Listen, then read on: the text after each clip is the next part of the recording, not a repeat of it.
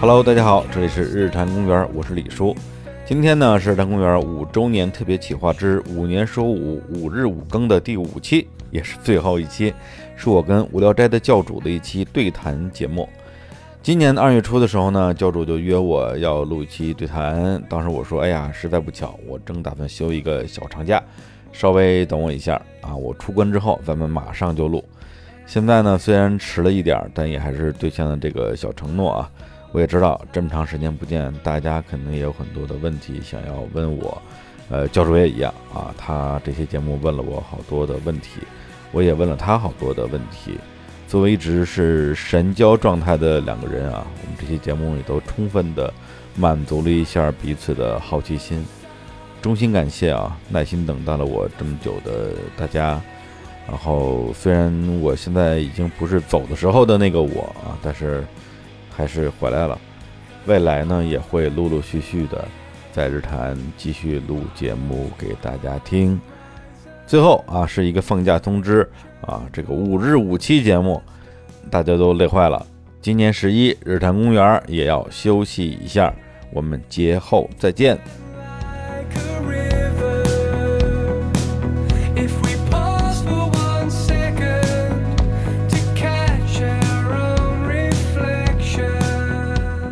首先，第一个问题想先问一下李叔哈，因为有一段时间你是不录播客的，就想问一下，就为啥？为啥那段时间就不录了？一上来就问这么终极的问题啊！我本来以为这是一开场问题，就是哎，轻松的说两句，然后就进入下一个问题，没想到这是一终极问题啊！嗯，那就用轻松的方式来来回答吧。啊啊！就我不告诉你是吧？就别这么轻松。我在生活。哇塞！挺挺轻松嘛。你那你那段时间干嘛去了？去去生活去了？对，找到生活的意义。就是就是就是待着吧。嗯啊，就是，当然他也不是说没也不是没做事情，就是肯定是做了很多的事情。然后，但是我觉得一方面可能是会想说自己如果不是一个播客的从业者，嗯，或者说之前的工作节奏不是那样的一个节奏，那。我会拥有什么样的生活？嗯对我觉得他可能是把我本来想过的一些生活还原出来吧。嗯，对。然后另外就是就跟家，然后待着，看看书，然后看看看看电影，嗯，做做饭，嗯，然后运动运动啊，然后去呃尝试一些之前可能挺有兴趣，后来也因为忙啊或或者什么。没有兴，就是没有时间去做的事儿。嗯，呃，就是比如说跳跳舞。嗯哦啊啊，跳跳的啥啊？就是。各种各样的不同的我都去体验，都去体验。然后比如说打保龄球，打保龄球之前没事。对，射箭。咱们是备战奥运。对对对对，哎，正好是奥运期间啊。对，就恨不得是一边在玩，一边还在拿手举着手机在看看奥运啊。对，他这箭是这么射的。我对啊，哎，看奥运也花了我很长时间啊。对，就那段时间就是每天就一直在看奥运。嗯，对，就是好多电视台就不停的。换台看一些嗯，各种项目，对，而且优先看以前从来没看过的项目，就特别有意思。比比如呢？比如滑板哦啊，对，你这以前也没法看，奥运会第一次有啊？呃啊，是吗？哦，真的？对呀。哦，原来如此。哎呀，怪不得九二年巴塞罗那没看着。没有，就是因为以前，比如你看那种竞技的运动，嗯，大家的状态会更那种。较劲吧，对对，就是你输我赢，甚至甚至你死我活的那种。对，当然这是运动精神的一部分吧。对，那它某种意义上对于现代人类是一种呃是一种战争的战争战争游戏的一种另外一种玩法吧。嗯，对。但是滑板那个就是因为大家也不用。对，就是互相挥拳，嗯，对，对，而是每一个人就上去滑一下，比完了下。对，我就看着那边，而且我看的是女子滑板吧，看就看那一帮十三岁的小姑娘，嗯，一个一个轮流摔的人仰马翻的，看滑板的乐趣在。然后大家都很开心，然后那些那些对，就摔摔了的摔大跟头的人都很开心，很开心。对，我就看到他们很开心，我也很开心啊！哎，真的，这次滑板因因为得奖的基本上全是十几岁的，对。所以大家就感觉这个项目极为年轻，你就觉得嗯。奥运会整个就变年轻了，而且这个项目特别体现出那种就说体育的真正的精神，不是说要你死我活，就大家都很开心就行。嗯，我觉得是其中嗯，一种吧，因为嗯。可能也很难说，因为这个就是就说胜负心这个东西，嗯。胜负心这个东西，我觉得，比如说它会让你变得更更强、更高、更快、更强，嗯，因为有一个更，更是来自于比较嘛，对，对。但是呢，如果说你在场上看到有一些比赛，嗯。呃，特别是一些比如说嗯那种就是胜负很明确的，比如说田径类的。嗯。啊，就是跑得快，跑得慢，这东西咱也没有什么太多可可争议的东西。嗯。那很多很多的球员，球员啊，很多的运动员，他他可能从出发的时候，他就没觉得自己能跑第一名，对因为对，因为他自己的实力，他也他也很清楚。是对，那他到底是以什么样的心态来参加这个比赛？嗯对他到底他到底是跟自己比，还是跟其他人比？如果他这次既既没有别人跑得快，也没也也没有超越自己的话，嗯那他是不是应该马上蹲地上哭一下？嗯对，就其实这里边有很多的可以，我觉得就是我作为观众嗯会去去去琢磨的东西。嗯，对，这这这很有意思，很有意思。而且我发现那段时间你有一个很大的变化，就是你嗯还把头发染了，而且你这头发的颜色好像变来变去的。啊啊第一开始是纯黄，应该就是漂完之后那个黄色儿，啊！对，那个是只漂了没染。对，后来又变金的。哎，你之前染过黄色是吧？我染过白色，白色。对哦，你那白色是染的呀？啊啊，你以为怎么着？我以为 掉色儿，我以为你是综艺节目被淘汰，一夜白头一。夜愁白头，我对啊太惨了，情何以值千金？哇塞！唱了一宿对夜白头了。弹着自己的剑，当当当弹。你是为啥嗯？就是染发也是啊因为之前没尝试过，是吗？对，我觉得就是，哎，这这这个问题挺有意思。就嗯就当时，呃，我我染发是在大理染的，因为我今年春节在大理过的，待了嗯待了差不多一个月吧。嗯最开始的时候，其实就是觉得呃好玩儿嗯啊，就觉得说那个反正这么多天也没啥事儿干，每天嗯晒太阳也晒的挺热的，嗯 我就去去去就染个染个头发吧。嗯，所以一开始是想染一个那种什么什么什么什么什么蓝灰啊、哦冷棕啊，就这种。啊其实，呃，无论是听上去还是看上去都比较正常的颜色。嗯结果呢，我染完之后，啊，就我漂完之后，嗯那天正好是有几个朋友来来我我当时住的那个小院做客，嗯要接待他们，嗯等于说就来不及染了啊啊啊，就是就是漂完那个状态，我说那就改天再染嘛。嗯然后我就拍拍张照片嗯发给我妈。其实当时我的感觉呢，就是我也没指望她觉得好看。嗯对，但我觉得这是一挺逗的一个事儿。嗯对，别人我觉得我妈可能会说，哎，怎么怎么染染这么一色儿啊？对对，那我就我就会跟她解释嘛，嗯我就说，哎，我这个是这一个中间状态啊，那个回头我想我要染一个面色。对没染的对，嗯结果我妈看到那个照片之后，直接就说说你觉得你这个年纪染这个颜色合适吗？啊你自你自己想想，你觉得合适吗？啊然后我一看这条微信，我就做了一个决定，不染了，哇呃，就这么着了。你是青春期太延后了，你是 现在来叛逆了。对，迟迟来的叛逆期，我觉得这个对我来讲是是今年的挺重要的一个课题。嗯我觉得我嗯在该叛逆的时候，可能呃不够，还是不够叛逆吧。嗯，对，所以今年做了很多叛逆的事儿。是吗？对哇比如说这个，以这个黄毛来这个这个状态来生活，嗯真的很辛苦。对，你你没染过金发是吧？我没染过金发。你下你下次染一染，你你你会有明显的感觉，嗯，就是它会特别耗能。为啥？因为，因为就好像这这就这么说吧，比如比如说一个一个女孩，她晚上要去参加一个去夜店嗯去玩，嗯她可能会把自己打扮的跟变装皇后一样，嗯嗯，，对，就是特别夸张。嗯那她自然她的这身行头会给她赋能，给她一个气场。我我就是今晚的女王，对对，她绝对不会说就是那种呃驼着个背弓着个腰，然后躲在角落里待着，对，因为你这这因为你穿着戏服呢。哦，对，所以对我来讲，我觉得那个头发，呃，在云南的时候确实不觉得，就觉得说，反正太阳也是金色，我头发也是金色的，嗯。然后，呃，就很快乐。我从回北京之后，正好那时候那段时间连续雾霾啊什么之类的，嗯。实际上实际上就是你顶了一头金发出出门见人会觉得很累，嗯，因为你会有一种意识，说我是一个 blonde，啊，哎呦，这词用的专业哈，哎。就，不太浪的，不太浪，不浪的，我可不浪，哎，对，就是你是一个这个，金发，对，就嗯，金金金发型男，哦呦，哎，嗯。对，所以你你要有金发金发型男的那个那个气质和气场，嗯，其实很累，其实很累，对对，会是这样的，会是这样的。而且那穿衣服也得注意啊，啊对对对对对对，就肯定不能像以前跨栏背心儿，对 以前也也没有也没有背跨栏背心儿，也没有跨栏背心儿，对，确实就是他会你对，因为以前比如说你戴一帽子，就像我今天我戴了一个绿帽子，对。对，是吧李？叔今儿一进来，我惊了，我说这早点还是开始录节目吧，心里苦可以直接说嘛。对，就是你戴这样一个帽子出来之后，你可以认为你是有有有有造型的，对或者说你今天是有表达的，嗯，对。但你你有一个颜色比较扎眼的那样一个呃状态的时候，嗯，对，你就真的是衣服都不敢随便穿了。对，是这个是这个体会。但是我以前记得听你说哈，你聊天的时候你就说，有的时候你会刻意降低自己录节目的频率，是因为啥？是因为你觉得录节目特别放松，那个状态能让你休息。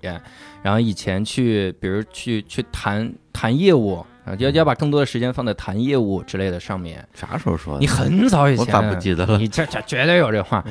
那你你录节目是休息，结果你这段时间反而觉得，比如说录节目对你也是一个消耗，然后你去更休息，那你拿什么东西来放松？就只是待着。嗯，这个东西我觉得它是一个，嗯，首先感受是有会有变化的。嗯这个跟刚才说的，就是什么才是真正的体育精神，嗯，我觉得有有有相似的地方。嗯就是当你就是呃力争上游的时候，你嗯觉得就是我站着你躺着，嗯。我赢你输，这个东西是体育精神。嗯。对，但是当然你换了一种状态，比如说当你呃竞技状态下滑，嗯，但是你又还没有打算去真正的退役的时候，嗯。那那你如何在这个赛场上享受体育？对，特别是比如如果你是职业运动员嗯。啊，在一些比如说联盟里边打篮球或者踢足球，当你已经不是那个巨星了嗯，啊，哎呀，这好像一种隐喻，哎，反正就是我觉得是一种呃心态上的呃重新的一个自我认知，嗯。或者说以前我会觉得，呃，去去这个做一些公司的管理啊、商务啊这些事情是我的工作，啊嗯录录节目是休息，是因为那时候我确实这么认为，对，确实这么认为，或者说我也会尽量在节目里边。呃，弱化我我还有另外一份工作，就是就是管理公司，嗯。因为这个东西听上去特别的不浪漫，而且呃也很沉重，对嗯我也不太愿意聊那个东西。对，然后节目又是一个持续能够让我觉得自己在成长、在进步嗯。啊、在不停的认识新的人，嗯。然后通过准备节目学，就是哪怕是以这种现学现卖、临临时抱佛脚的方式去学到一些新的东西。嗯。对，但是到了今年，就是某一个阶段吧，嗯。对，因为今年最开始是当时考虑说不录节目，是因为那时候身身体出现一些问题。哦。最，开始最开始是耳鸣。哎呦，啊，耳鸣那段时间一月份吧比较严重，嗯。而且这个东西在节目里边说了，然后嗯导导致到今天还有人。呃，听众会通过各种渠道说李叔你耳鸣好了点吗？哦。或者说李叔我也耳鸣好，这个很严重，对，你你有什么好方法吗？嗯然后我就我偶尔看到我就会哭笑不得的回答说，嗯，我后来得了好多别的更严重的病，重到我已经忘了耳鸣是啥了。忘了耳鸣，对，所以我今年其实就是整体的过程，就是一边跟自己的身体的状态去，你你既可以认为是做斗争，也可以嗯认为是跟他学学习怎么样跟他相处，以及呃刚才你说的这个就是，呃，录节目对我到底录节目是休息还是不录节目是休息？那今嗯。年我会觉得，呃，录节目不是休息，嗯一方面就是身体会有一些各各种各样的问题，嗯觉得也不太想勉强自己，说嗯。给自己一个时间线。嗯、另一方面就是确实也有一些瞬间吧，嗯。会考虑说我还有没有必要再录节目这件这件事儿嗯啊？对，是很很很严肃的去去思考这个事儿的，就是思考自己跟节目之间的关系吧。是。那那段时间为啥会那么累呢？你在焦虑啥？啊，你是说就是呃什么时候你看日坛五年了，啊？这五年来，你以前给我的感觉就是你快快乐乐，啊、现在感觉就是每天都是被生活压弯了腰，嗯，而且你前前几年也没有失眠过，没有那么严重的失眠过，没有，对吧？嗯那大家还觉得你快快乐乐呢？啊，我啊，我很快乐呀，现在我现在在刻意的让自己变快乐，就是因为我发现这个行业里绝大多数人都不快乐，嗯，因为他一旦问起一个人聊起什么嫉妒。焦虑，所有人都在嫉妒和焦虑，就是你嫉妒的人，他在嫉妒别人，嗯 就所有人都在。我说那一定要我要成为一个很快乐的人。一个人真的可以，就是通过一些简单粗暴的方式让自己变快乐嘛？你肯定有很多的综合的方式嘛。对我，那你那你的方法是什么？我多想一些不如我的，我我我我正经问你，我真是这方法啊！嗯，你看，就是在同等条件，比如我，我觉得有一个人特嫉妒我，我特嫉妒那个人嗯，然后我发现我嫉妒他的同时，和他具有相同条件的几个人都混得不好，那你这很明显，那就是有一部分是运气的原因了，那你就没有什么好难过。我以前往往的焦虑就是总是归到自己能力不行这个方面。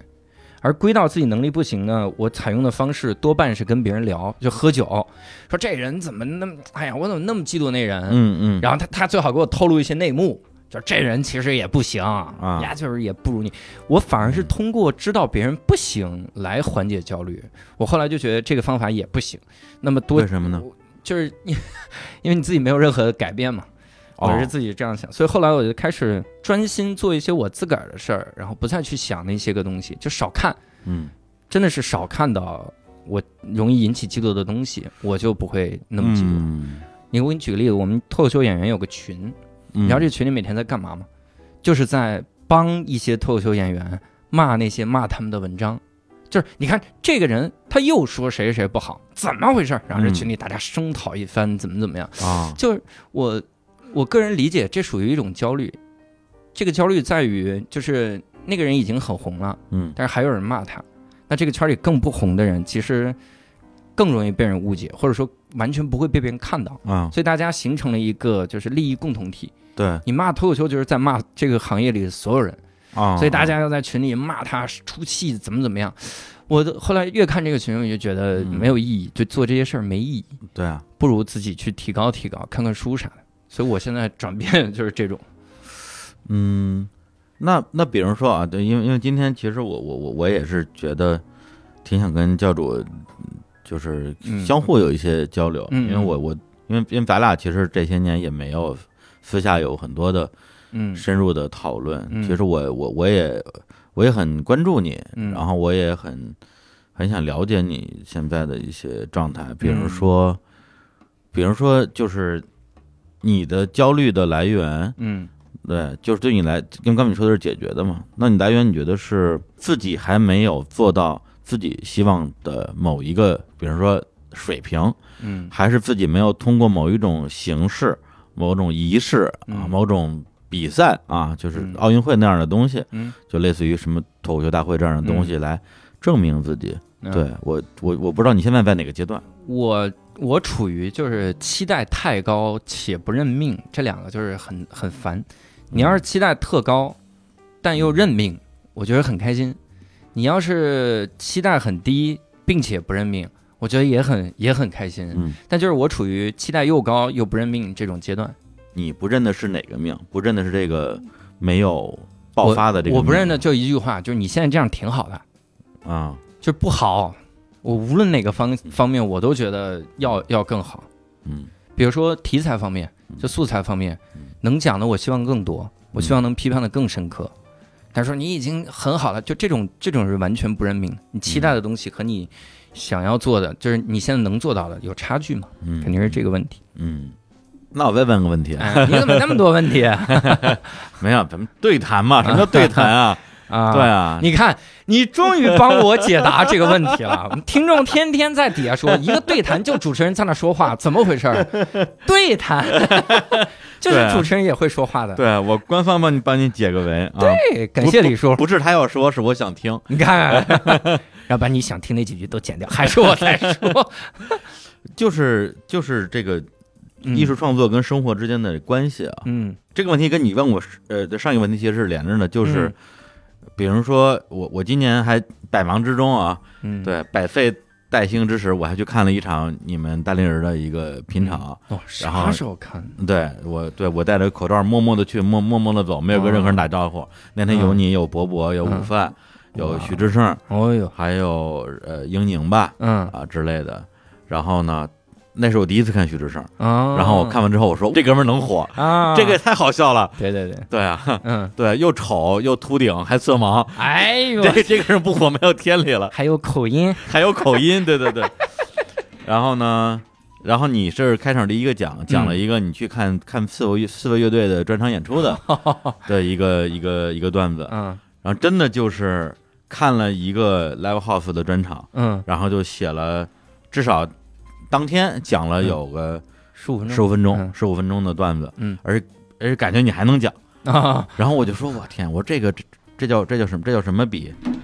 这叫这个投入产出比吧？对是不是你看一个两个小时的演出就能讲一个两个小时的专场？把人家给背下来了吗？对，就专专场里只有只有一个内容，就是我看这场演出前后的一些心路历程。我说，一方面我觉得这个当然，因为之前也这个有幸跟跟教主学过一点儿这个嗯已经忘光了的这个喜喜喜剧素材如如何提炼嘛。嗯觉得这个确实是一个很了不起的嗯基本功，但另一方面，其实心里会有一点儿叫什么呢？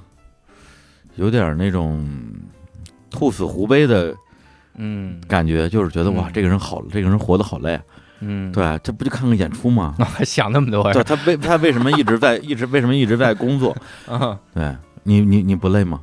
就是这种这种东西，我处在一个就是演出反而能让我放松的阶段。嗯就是我很多时候怎么逃避我心里的一些个声音，尤其是自我怀疑。我自我怀疑，我今年我从去年开始就一直在自我怀疑，嗯，每时每刻都在，而且极为的反复怀，怀疑自己的什么呀？到底怀疑自己到底行不行，我到底好不好笑，就我这东西到底是不是一个就是一个纸老虎，觉得自己很牛，是不是只是因为入行早？就每时每刻都在嗯。都在想这种，但我只有一个情况下，我会觉得得到了验证，哦。得到了验证，就是你上去很顺畅的讲完了，哦。他都不是观众炸了，观众炸了当然更好哈，但是你很顺畅的讲完，你那个时候觉得自己真好，嗯嗯，就那个时候会很坚定，觉得自己真好。我甚至有一段时间，就是你你你现在就你慢慢看我们这个行业啊，你以后多去后台你就知道了。啊这行业现在以前我们很怀念一种时光是什么呢？就大家演完还能坐那儿聊一会儿，啊都不走，都看别人的表演。嗯都欣赏欣赏。现在目前就光拿北京来说吧，几乎没有人在看你的表演，就是大家一方面是在频繁的赶场，嗯一方面是可能心里就是有各种不服不忿，就我为什么要看他的表演？不要，嗯就是那种，只有只有郝宇，因为郝宇太不常演了。而且他的形象就是所有人都喜欢，啊他出现的时候，可能大家来看一看，啊大家说：“哎，我看看你的演出，哎呀，郝宇真好，怎么怎么样。”那个时候，我觉得其实也是一种大家刻意的逃避吧。就是我跟很多人关系我都不好，但我那难道我在这个圈里没朋友吗？所以大家就想到，那我要跟郝宇成为朋友。看很多 很多情况下，我觉得是这样的一个选择。同行肯定会存在各种各样的想法，不可能说是同行之间还有很好的朋友，我觉得没用，一定有利益的各大的冲突。播客行业之所以还有好朋友，是因为太小了，小的就比单口还小。你想想这行业，对对对，播客行业确实是这样的。对，所以我我我还在想你这个自我怀疑行或者不行。我主要是啊，其其实这样就说回来，就是这个这个困惑就在于说行与不行的这个这个判卷子的人是一个你看不见摸不着的一个所谓的市场，哎，而这市场又由有限的那样的几个舞台决定。嗯。导致很多时候成与不成这个事情，实际上我觉得不是说不是说这个结果有多难接受，嗯。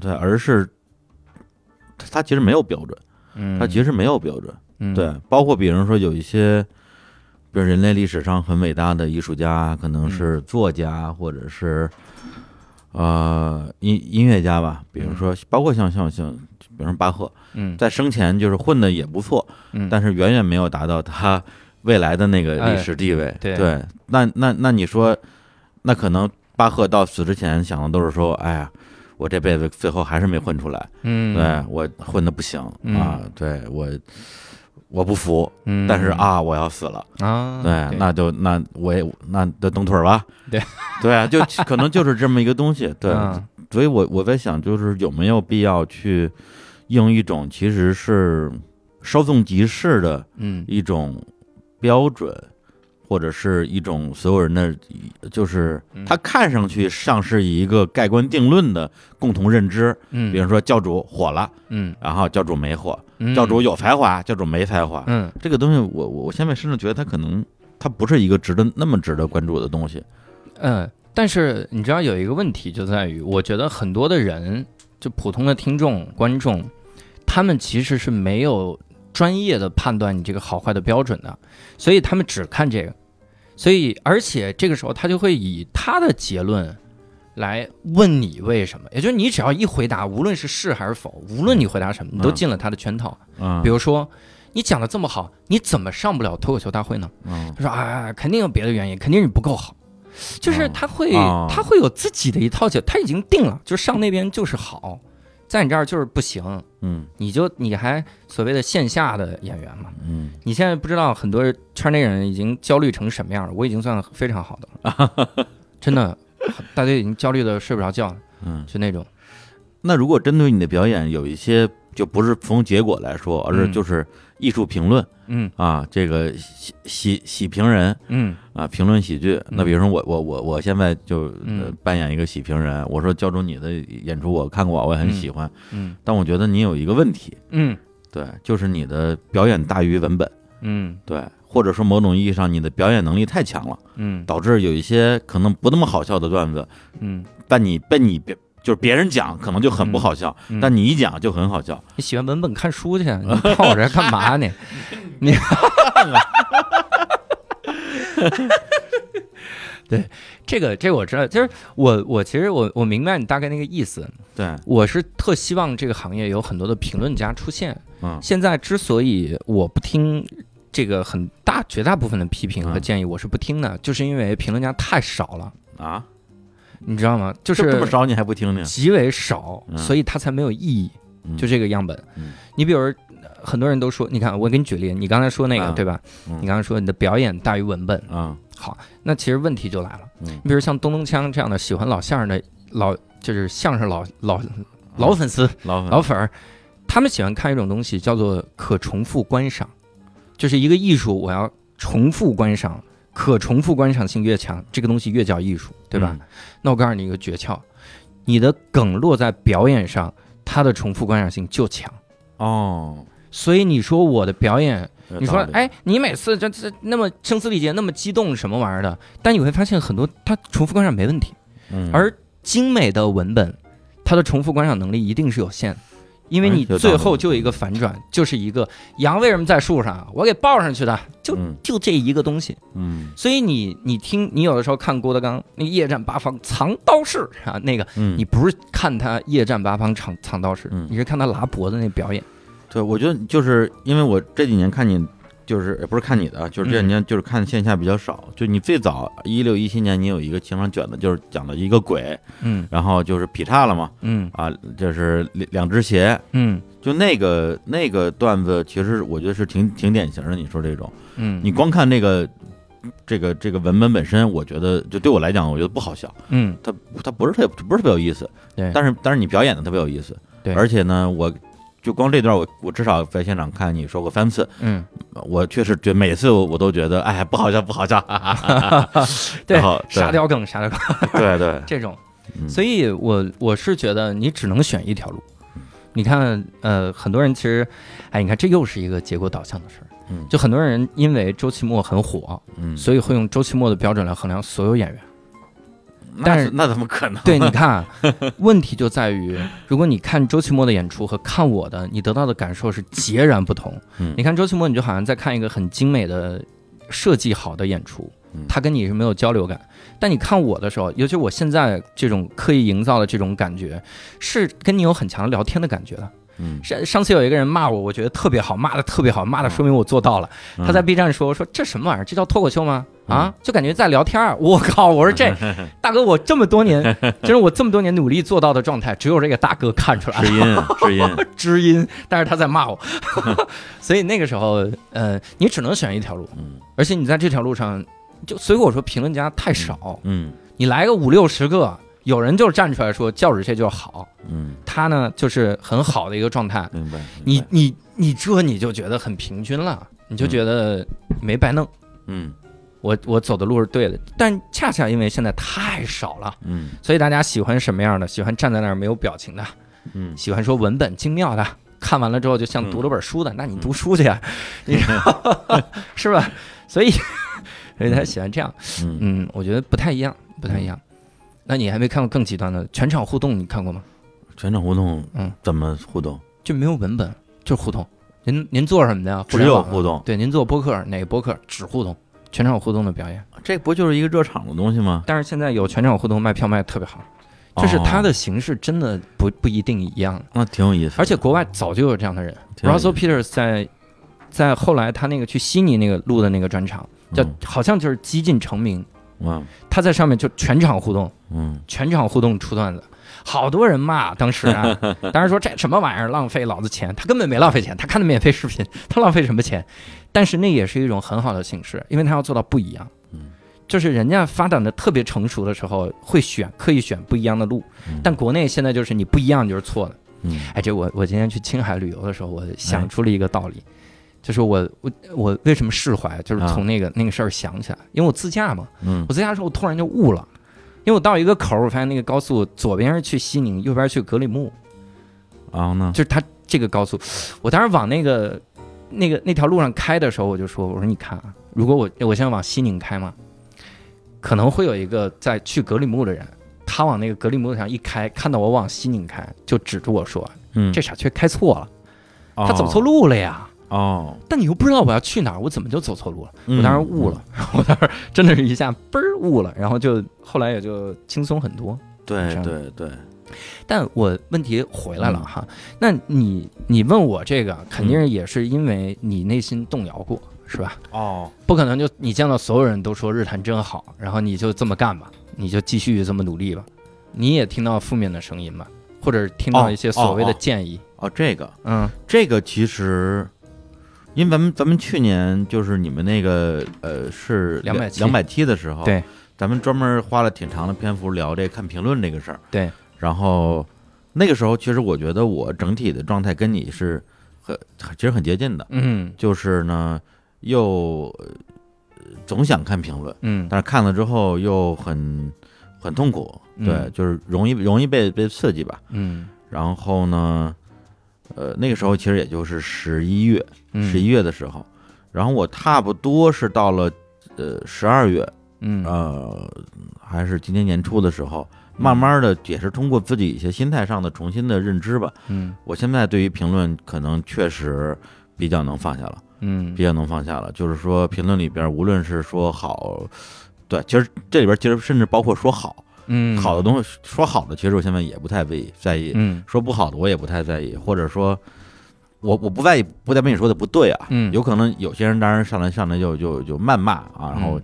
我我也不引用了，也没什么意义。然后有一些可能确实说到点儿上了，嗯。对，但我觉得他们都是还他们还都是站在自己的角度，嗯。就是说其实他们是他们是在提说站在我的角度，我想听到一个什么样的节目，嗯，但这个节目它不是我想象中的那个节目，对。而他这个想象中的节目有可能是跟比如说别的电台比，嗯。有可能是跟一个呃他心目中的其实跟谈恋爱一样，我的一个嗯。完美恋人比、嗯。啊，你就是哪儿都好，就是就是个儿差了点儿啊，那就那就说啊，别人就是说主持人的这个内容不错，就是对口就是口音太重啊那那这个我觉得也没什么。嗯。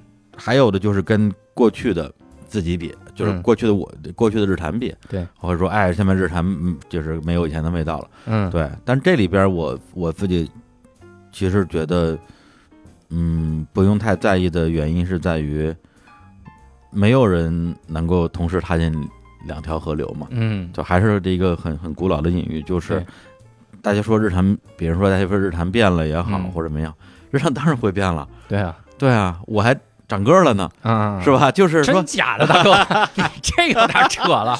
你 就是就是我还变老了呢，啊，对吧？对，就是或者说在大家看来，嗯，这个人衰老了，嗯对我来讲，我可能觉得我长个儿了。对对，实际上是对于对于同一件事情，大家的本身的每个人的认知是完全不一样的，而且只有一件事儿是不变的，就是一定就是一定会变这件事情。嗯，对，而且我觉得往往是他心态也变了。对。你第一开始听日坛的心境是什么样？那个时候可能就是孤独，有一女呃没女朋友，然后你现在再听日坛，你搂着搂着女朋友，然后喝着啤酒，然后看着欧洲杯，听着日坛，说这日坛变了，你肯定是找不回当年的心境。对所以所以这个事情的问题在于说，我们作为一个普通的受众，嗯。我们可能会出于自我保护的需要，嗯，希望这个世界上有些东西是恒久不变的，对对，对，或者是它变得呃如我希望的更好。嗯啊，因为它那个好一定是我希望那个方向。对。对，比如说教主某一天中了彩票中了一个亿，嗯。然后他从此就是就是天天花天酒地，嗯，他可能觉得好，但是我觉得不好啊。你别这样，咱们共同富贵，对不对？我中一个亿，我当场给你五百块，对，就是就是我我可能希望他未来就是成功，嗯对，然后哎，好像我参与了他这个这个人的养成嘛。嗯对，但如果这个人他后来，比如说，哎，突然某一天说，我累了，我不想录了，嗯，我靠，那你是在打破我，你你打破了我的人生，对对对，你打破了我的人生，对，那这个事情会让我觉得不舒服。嗯，就好像比如以前我们看康熙，啊，康熙那么多年嗯。啊，或者是更小的时候看什么正大综艺，嗯。是吧？东芝动物乐园，还有李静他们那个那个超级访问，嗯，你都会觉得这个东西是不变的。对。啊，永远是两个人坐在那儿，然后不停来嘉宾，然后你看今年的节目跟五年之后的节目，大家好像没什么变化，嗯。对，就是像是一个永远无限循环的，然后没有时没有时间线的肥皂剧一样。对对，对，所有人的年龄是不变的。它它其实它甚至都不像一个美剧，美剧嗯因为演员会变老，对所以你为了配合演员的衰老，你这个剧情都要有一些变化。你老友记到最后其实还有会怀孕，啊就只能处理成你怀孕，对，其实其实播客这个东西就是说，播客和某些综艺吧，嗯，大家对他的期待其实更像一个动画，嗯对，更像一个动画。就比如说《银魂》里边的人物永永远不长年纪。嗯永远就是十年前跟十十年后在干一模一样的傻屌事儿，嗯，对，让我觉得说哇，就是只有你没变。但这个东西，我觉得对于我们做内容来讲的话，呃，其实是辛苦的。对对，嗯而且这个东西就牵扯到节目里的人跟节目外的人的这种谁是谁的替身的这个问题。对，所以刚刚我问你，就是说你到哪儿都都要想段子啊，就是嗯。去看个演出我也想段子，坐公交车也想段子，嗯。然后开个车也想段子，嗯。会不会就是觉得自己的工作嗯。啊，然后入侵了自己的生活？因为嗯。我自己这个感觉是特别强烈的，嗯，而且这个东西我以前并不觉得是个问题，甘我甘之如饴。嗯，对我我甚至还就是在我们之前的某一篇推送里写过这个事儿，就是有一年嗯我去学潜水，然后在水下啊考潜水证的时候。然后因为一个操作不当，然后当时呛水了，呛了嗯呛水之后，就觉得自己可能就无命休矣。嗯对，然后后来呢，那个教练呢，就反正就还比较专业，然后嗯就呃帮我处理了一下，然后我就当时呃就没死，嗯，然后在知道自己可能这次不会死了，到我浮出海面之前，嗯。我脑子里一直在想这段经历，我节目里要怎么讲，嗯。已经成形成了完全完整的一段，就是存储，嗯。就是内容存储，这这个嗯这个你我一说你明白，对对一段完整的话。对，对，就这段话我展开了说，我能说十五分钟，嗯。这这是一个十五分钟的段子，嗯。里边有心情，嗯。有有紧张，有焦虑，嗯。有那种重生之后的喜悦，反正就是一幕戏。对嗯，然后我，然后这段经历我还写在了我们一个推送里，意思就是说，对我来讲，电台就是人生，人生就是电台，嗯生活就是工作，工作就是生活。嗯 I enjoy it，嗯对我在表达这个东西，对嗯。但是到了今年，我自己觉得感觉不是感觉不是那么对了。嗯，对，就是它有点像什么？今天上午，因为下午要跟那个教主录音嘛，我还是很重视的。嗯，对，所以今天上午我们的例会我都没有开。你这 啊，你这重视的方法好奇怪 我开例会很累的，开例会对，就是是吧？啊开例会很累的，然后不开例会。干点啥呢？啊啊，我就看了一个片儿啊，啊，所以迟到了。所以更所以更累了。对，看那个片儿，看了一下那个黑泽明拍的那个《影舞者》，嗯啊，他就是一个，就是武武田信玄嗯死了，死之前他说不行，我死之后一定要隐瞒我的死讯三年，嗯，找了个影舞者来扮演他，哦对，然后那个影舞者后来就入戏了，嗯，就觉得自己就是武田信玄，啊，然后最后最后就是像武田信玄一样殉国了啊，就殉就是殉了他的那个那个那个他那个国嘛，对。就是他这个故事，你可以从两个方面来看，嗯一个就是说啊，一个本来不是英雄的人，嗯啊，或者不是枭雄的人，通过扮演一个枭雄成为了枭雄。你也可以认为他只是一个快乐的小贼，嗯，然后他最后因为这个事情，然后丧失了自己原本的人格，嗯而变成了另外一个人。我觉得其实就是在做《日日产公园》这样一个音频综艺的过程之中，嗯我自己其实。特别是到了今年，可能比如说四五月份嗯啊，已经休息了有一段时间的时候，或者说那段时间是本来是我觉得说差不多可以准备录录节目的那个时间，可能是我刚才说的这种这种我的角色跟李叔的角色这两个角色混的，就是相互去争夺嗯所有权，嗯，对，对我这个生命的所有权的那种感觉最激烈的一段时间，嗯所以会有一种就是李志明这个角色被李叔这个角色吞噬的那种那种感觉，对，所以也是我觉得也是这个，我觉得说我可能需要再再再再休息一段时间，因为志明哈，对，因为李叔这个角色就是就是你说哎，大家说哎，我觉得就不要变的那个东西，嗯他他某种意义上可能是一个什么呢？比如说日韩，它有很多类节目，比如说其中有一类节目嗯。的内容就是李大傻子学一切，啊就李就是你看李大傻子学喜剧了吧？啊。啊，然后李大傻子学跳舞，然后李大傻子呃这个学美食，嗯，就是李大傻子啥也啥也不懂，学点菜啥也不对，啥也对学点菜，啥也不会。嗯，然后每一次就是请来一个人，嗯，啪啪啪一讲，他就说：“哎呀，这个太有意思了，对。今天学到了，哎，嗯。回头我要体验一下。”对，啊，这这个哎今天又学到了，这个回头我我我一定要去去去看一看。嗯。但实际上我最后我什么也没有体验，什么也没有去看，因为我没有时间，因为我所有嗯的时间都用都用来演李大傻子学学一切了。嗯，对他最后变成一个马南伯杰克式的那样一个困局，嗯，就是你你你甚至不能成长，因为你一旦成长了，你就不是你就不是那个人了，嗯，对。对对？你永远得是这样的，永远得是这样你不能是李大傻子突然有一天教别人 对，李大傻子有一天不傻了，完了，哎，这个就完了。你你这个你这个其实就是现在很多人怎么说呢？就是也是一个马上会有人去遇到的一个问题，就是你比如说我的人设是穷，嗯，我红了，嗯我富了，对我不穷了，对，那个 那我还怎么讲这样穷的段子？所以以前黄志忠说过一个事儿嗯，这也是我慢慢在嗯自己缓解焦虑的一个过程，就是他就说，你像乔丹后来年纪大了之后，就不是咣咣咣扣篮那个年纪了，他就开始打经验球，他就是想体验，啊，对，他就想体验一下我在这个年纪还留在球场上该怎么处理，对，因为这个是没人体会过的。然后我看到的时候，很多的时候，比如你一个人设呱火了，然后你就是享受这个福红利的时候，或者说段子怎么写怎么个怎么爽的时候，对对对，这个过程我也经历过，但我虽然没经历过红但是你看初期的时候，新东方老师我讲了多少新东方老师的段子，对吧？但是你到后面会陷入到一个迷茫期，就是你嗯。抛开这个之后，你还是不是你自己？你看所有超级英雄第二集，以前的单独的超级英雄电影嗯。第二集都是这个，雷神第二集离开锤子你还是雷神吗？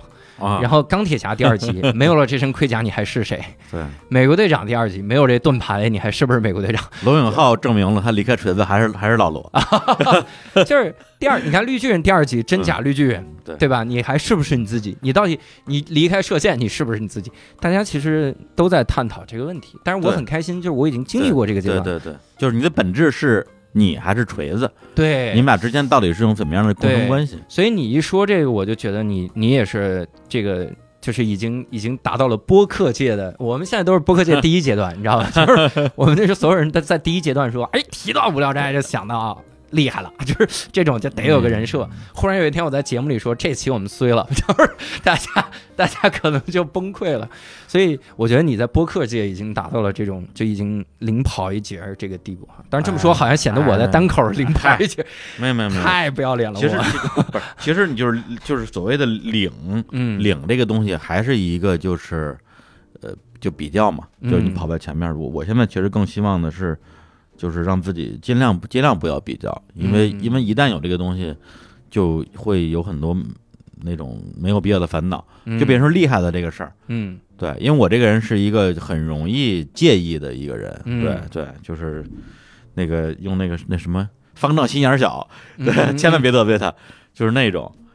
然后之前就是刚才你说厉害，就咱们就说厉害的这个事儿，嗯。因为这个是你们开场的是，哎，这这回我们厉害了。嗯。然后呢，但是因为我从一三年嗯。录大内的时候，嗯。我就经常在节目里边嗯。开场的时候，有的时候就是不是，有的时候我会设计一个专门的开场。嗯。来介绍这个嘉宾，嗯。有的时候懒得设计了，嗯。我就说，哎，这下我们厉害了。哎。今天我们，然后向征就是说，哎，厉害了，为什么厉害呢？我说，哎，今天我们请到一位嘉宾，嗯。反正这东西觉得特特特别好使嘛，反正大家都是受吴宗效果也好，就吴宗宪嘛，就吴宗宪嘛，就这下厉害了，对啊，都是都是看 看我猜的时候对。学的嘛，我猜那时候是还是那个，呃，那时候是杨丞琳跟阿雅那个阶段，嗯。那时候我老看嘛。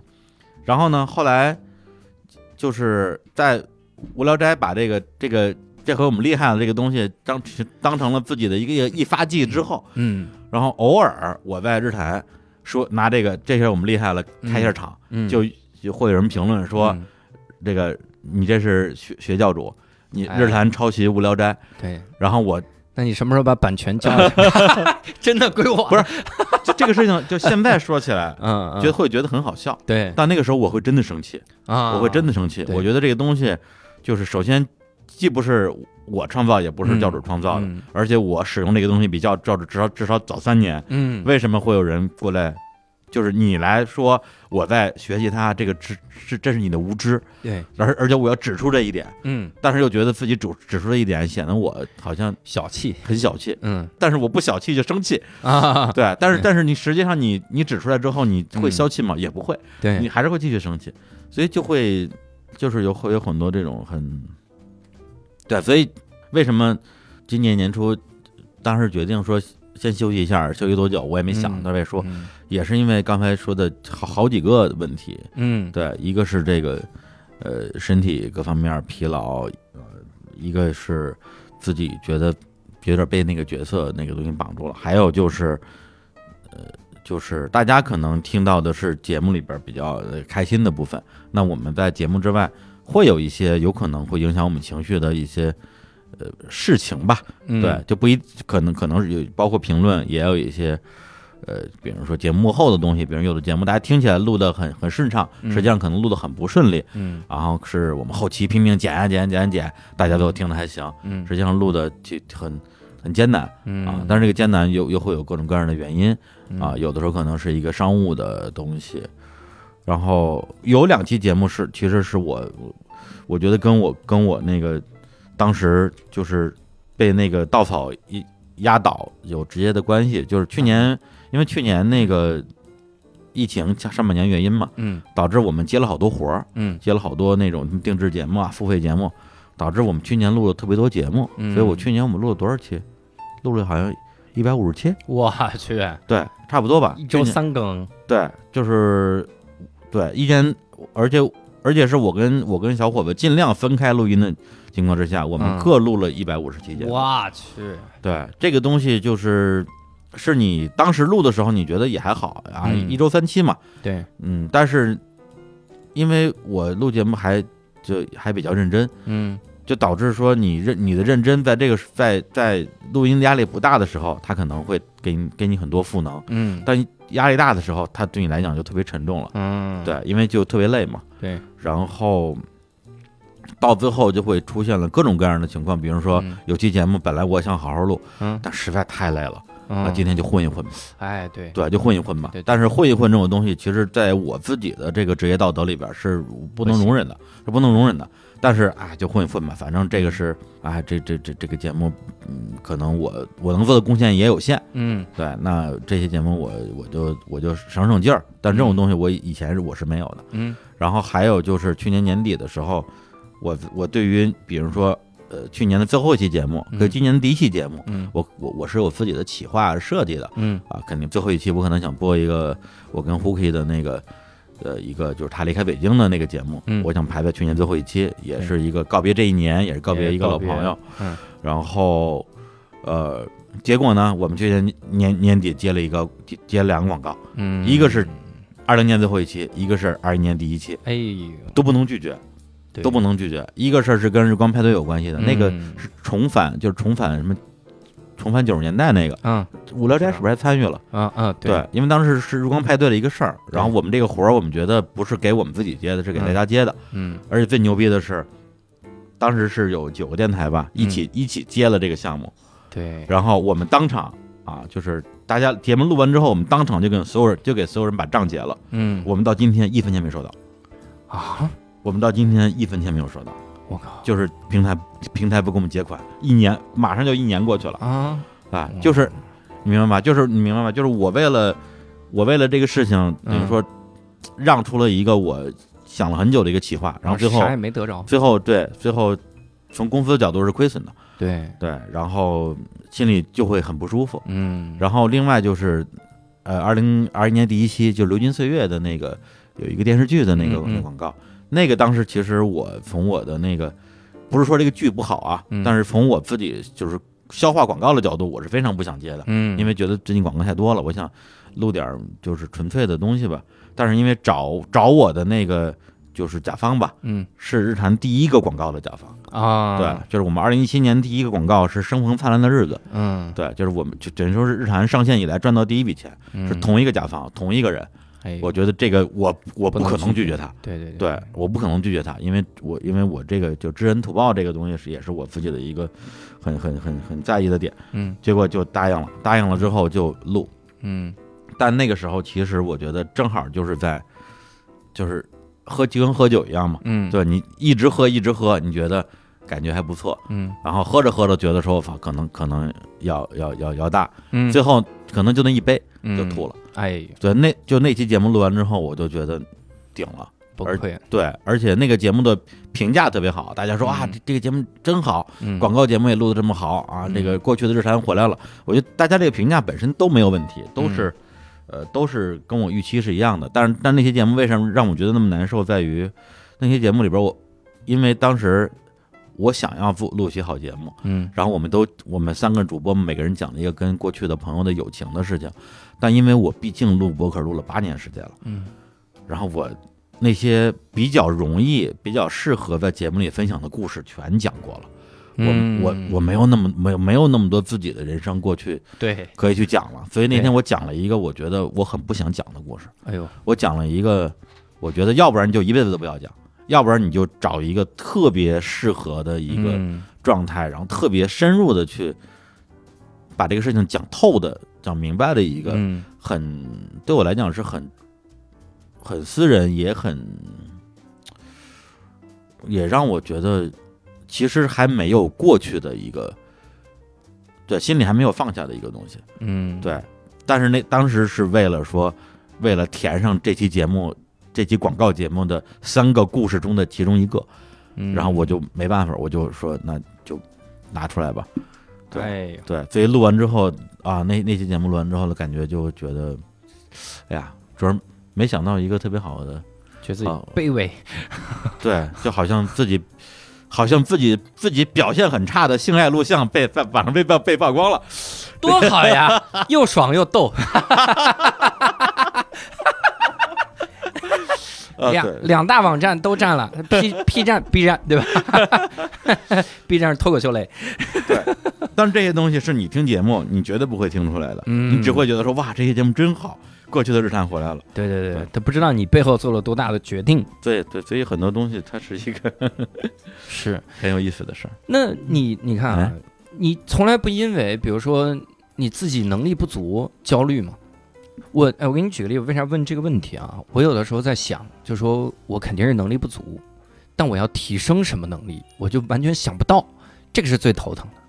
你为什么觉得自己能力不足呢？你看啊，就是你你知道人不能太顺，就是一旦有一天你发现夸你的很多，你就一定开始思考了，我肯定是能力不足，就是这样，就是我 习惯性习惯性的这样，没硬伤，这个这个你就觉得你到了瓶颈期了。比如有一些我是不会改的，他们说你这不要笑了，主持人以后别说话，这我是不会改的。但是我我问问题，哎，有有几期我挺挫败的，我记得还给你嗯那个发过语，咱们还打过电话。那个外卖小哥那期，哦，那是我很严重的觉得自己能力不足，就是我问不出来，嗯我很多时候感觉我问不出来，然后我感觉我无法把这个流程 Q 下去，就嘉宾滔滔不绝的时候，我不知道该怎么接，然后他就继续滔滔不绝了，但有的时候他滔滔不绝很无聊，你说这时候怎么整？就很多时候这个你不知道去哪儿找答案，嗯、就这个这个可以可以展开讲特别多。我觉得首先，呃，我觉得日常能够做到呃，就是之前那样一个一个一个水平吧，嗯很大一个原因是因为嗯。我在自己能力不足这件事上从来没有过任何怀疑。哦，对，就是我坚持认为我就是中国最好的博客的访谈类的主持人嗯。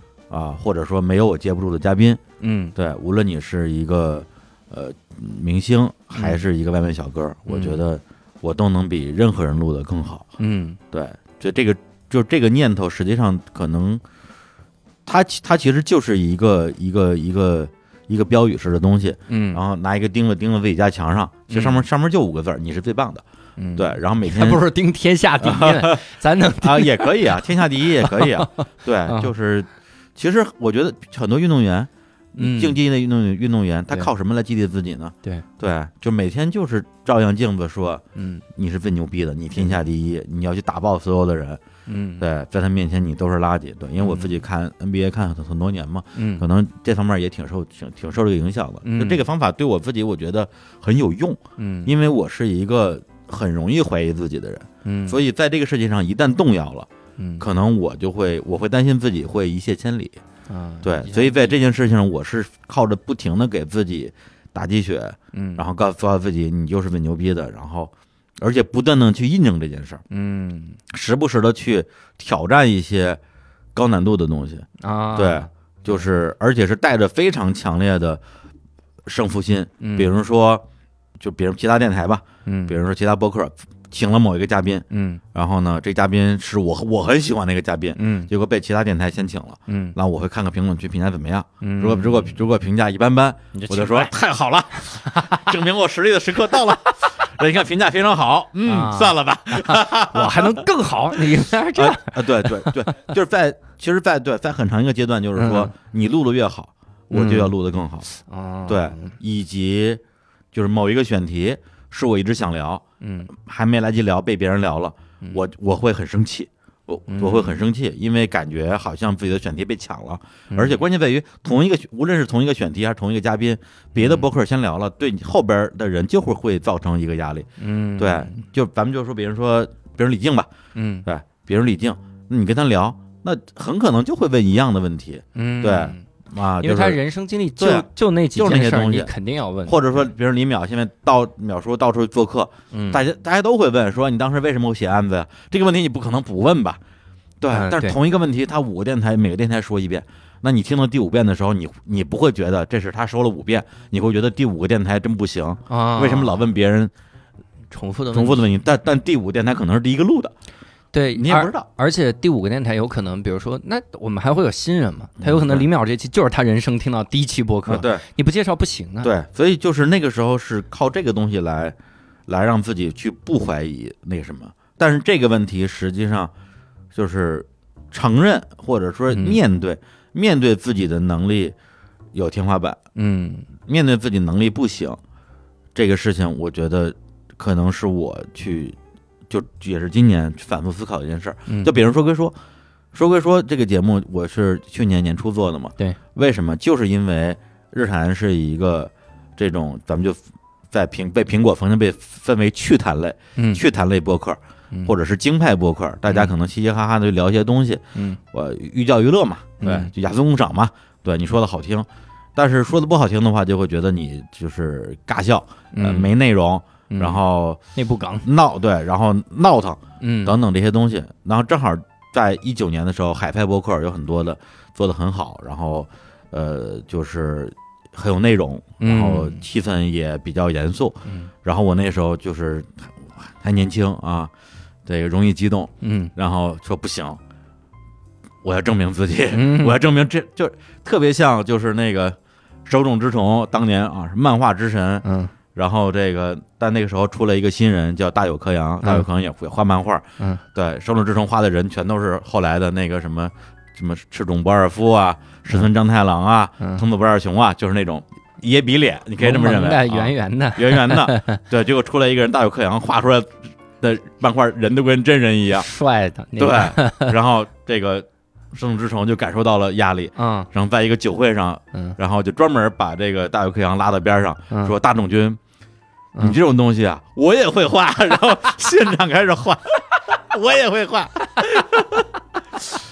哎呦，这对这个也挺对，就是老老艺术家的自尊心，啊，对，所以才有说说这样的节目的企划，就是对对对我要做一个不一样的东西，我要证明我我自己嗯也能做这种，呃，相对比较严肃的文化访谈类节目嘛。嗯，对就其实这个是特别特别简单的一个逻辑，嗯，对，我我插一句啊我听你说说的时候，我就特替你累。这替你累的点在于，你比如你跟那个你跟王瑞云那期，我在听的时候，真的就是我我你看了太多他的书了。啊，对，我都从我就前十分钟就是在列书单，我就我就当当在加购物车，你知道吗？你俩哒哒哒哒哒，我说这么多书，就为一期节目，我当时真的是在想，就说幸亏我不是全职做播客，因为如果我全职做播客，我就开要开始模仿，因为这是行业标杆嘛，啊，那对我来说实在太累。就我那时候特庆幸自己有退路，我说庆幸我是一 兼职的播客主。哎呦，但是真是特替你累，我觉得太多功课了，准备着。就是别人因为就是因为那个，就是因为我做这个节目，就是为了证明我自己可以，嗯，所以那因为那期节目可能是第二还是第三期吧，嗯，那你前期炮前几票就要打响，对。所以，我别人王瑞云那期，我可能准备两个礼拜。哎呦。啊，就是而且是两个礼拜，可能每天拿出超过半天时间来嗯，来准备这期节目相关的内容。那你出来的效果当然就是一个大家会觉得说，嗯，内容很扎实吧？嗯，咱咱们先不说别的，内容很扎实的一个东西。嗯对，但是这个东西它是用你的时间投入熬出来的一个东西，它是熬出来的一个东西。嗯所以去年其实说归说，一共也就录了十十期，嗯，但是它消耗了我可能这这占了我可能小一半的精力。嗯，然后同时去年又又录了一百五十期，所以它就是一个合力。嗯，所以今年我觉得我有一个很好的一个我就是认知上的变化，就是嗯。我现在可以非常坦然欣然的承认，呃，能力能力有有局限，嗯。而且我甚至掉过头去去分析我过去自己如何去逃避这个能力的极限。嗯，比如说有一些我准备了一定能录好，但不准备一定又录不好的人，嗯。我可以跟自己说最近太忙了。嗯，对，就是很多商务的活儿，我没时间准备，嗯，所以就就就就就不录了。哦，对，所以有很多我其实很想录的节目，最后是因为就以忙为理由，嗯最后放弃了。但实际上真正的理由就不是忙，嗯是我怕，啊怕我怕失手，我怕失手，对，我怕就是，其实其实我担心的还不是说播出来嗯砸我的招牌，是我在我心里砸我自己的招牌。就录的时候就发现不想播了，对，因为因为那种那种东西一旦一旦发生一次，嗯，对我来讲就就相当于我这个武馆的招牌被被自己给砸了。对对对，对我我馆主不能输，对我就我就我就没脸再干这行了。我我那时候会有这种就是这种就是说金身不坏的压力，嗯，就特别像那个小李飞刀那个里边儿，嗯。它有一个兵器谱排行嘛，嗯。兵器谱排名排行第一的一个嗯。叫天机老人，嗯。对，号称武功第一，但谁也没跟他打过。嗯，后来后来等到等到小说最后最后，嗯。然后终于开始打了，嗯。上来就让人给干了，哦。就是因为他。因为因为他是第一，所以他他怕输，啊。所以就不敢跟人打，然后武功退化了。哎呦，这对。哥们儿，对，就是就是，其实我觉得心心态上嗯。会有很多类似的部分，所以很多的，所以到最后就是发现自己其实是用了一些很，我觉得是很技巧的方式，嗯录了一些容易想好的节目，嗯，然后逃逃避了一些其实对我来讲是真正意义上有难度的节目。嗯对，所以从这点来讲的话，《无聊斋》我觉得它的长短板就是从，呃，这当然长短板有很很多维度，那其中一个就是说你们不做那么多的准备，嗯这个事情的长呃就是短板，那就是说嘉宾可能在你这儿感受不到像在我们那儿那么多的尊重，嗯对，因为他在我这儿他会发现我知道他所有的事儿，嗯对。他通过我问的问题，他就知道我花了多少个小时在他这个人身上，包括你来录日谈的时候，你应该也有印象。嗯对，就你这样一个人，我大概也花了三天时间来研究。嗯，没有必要加前半句。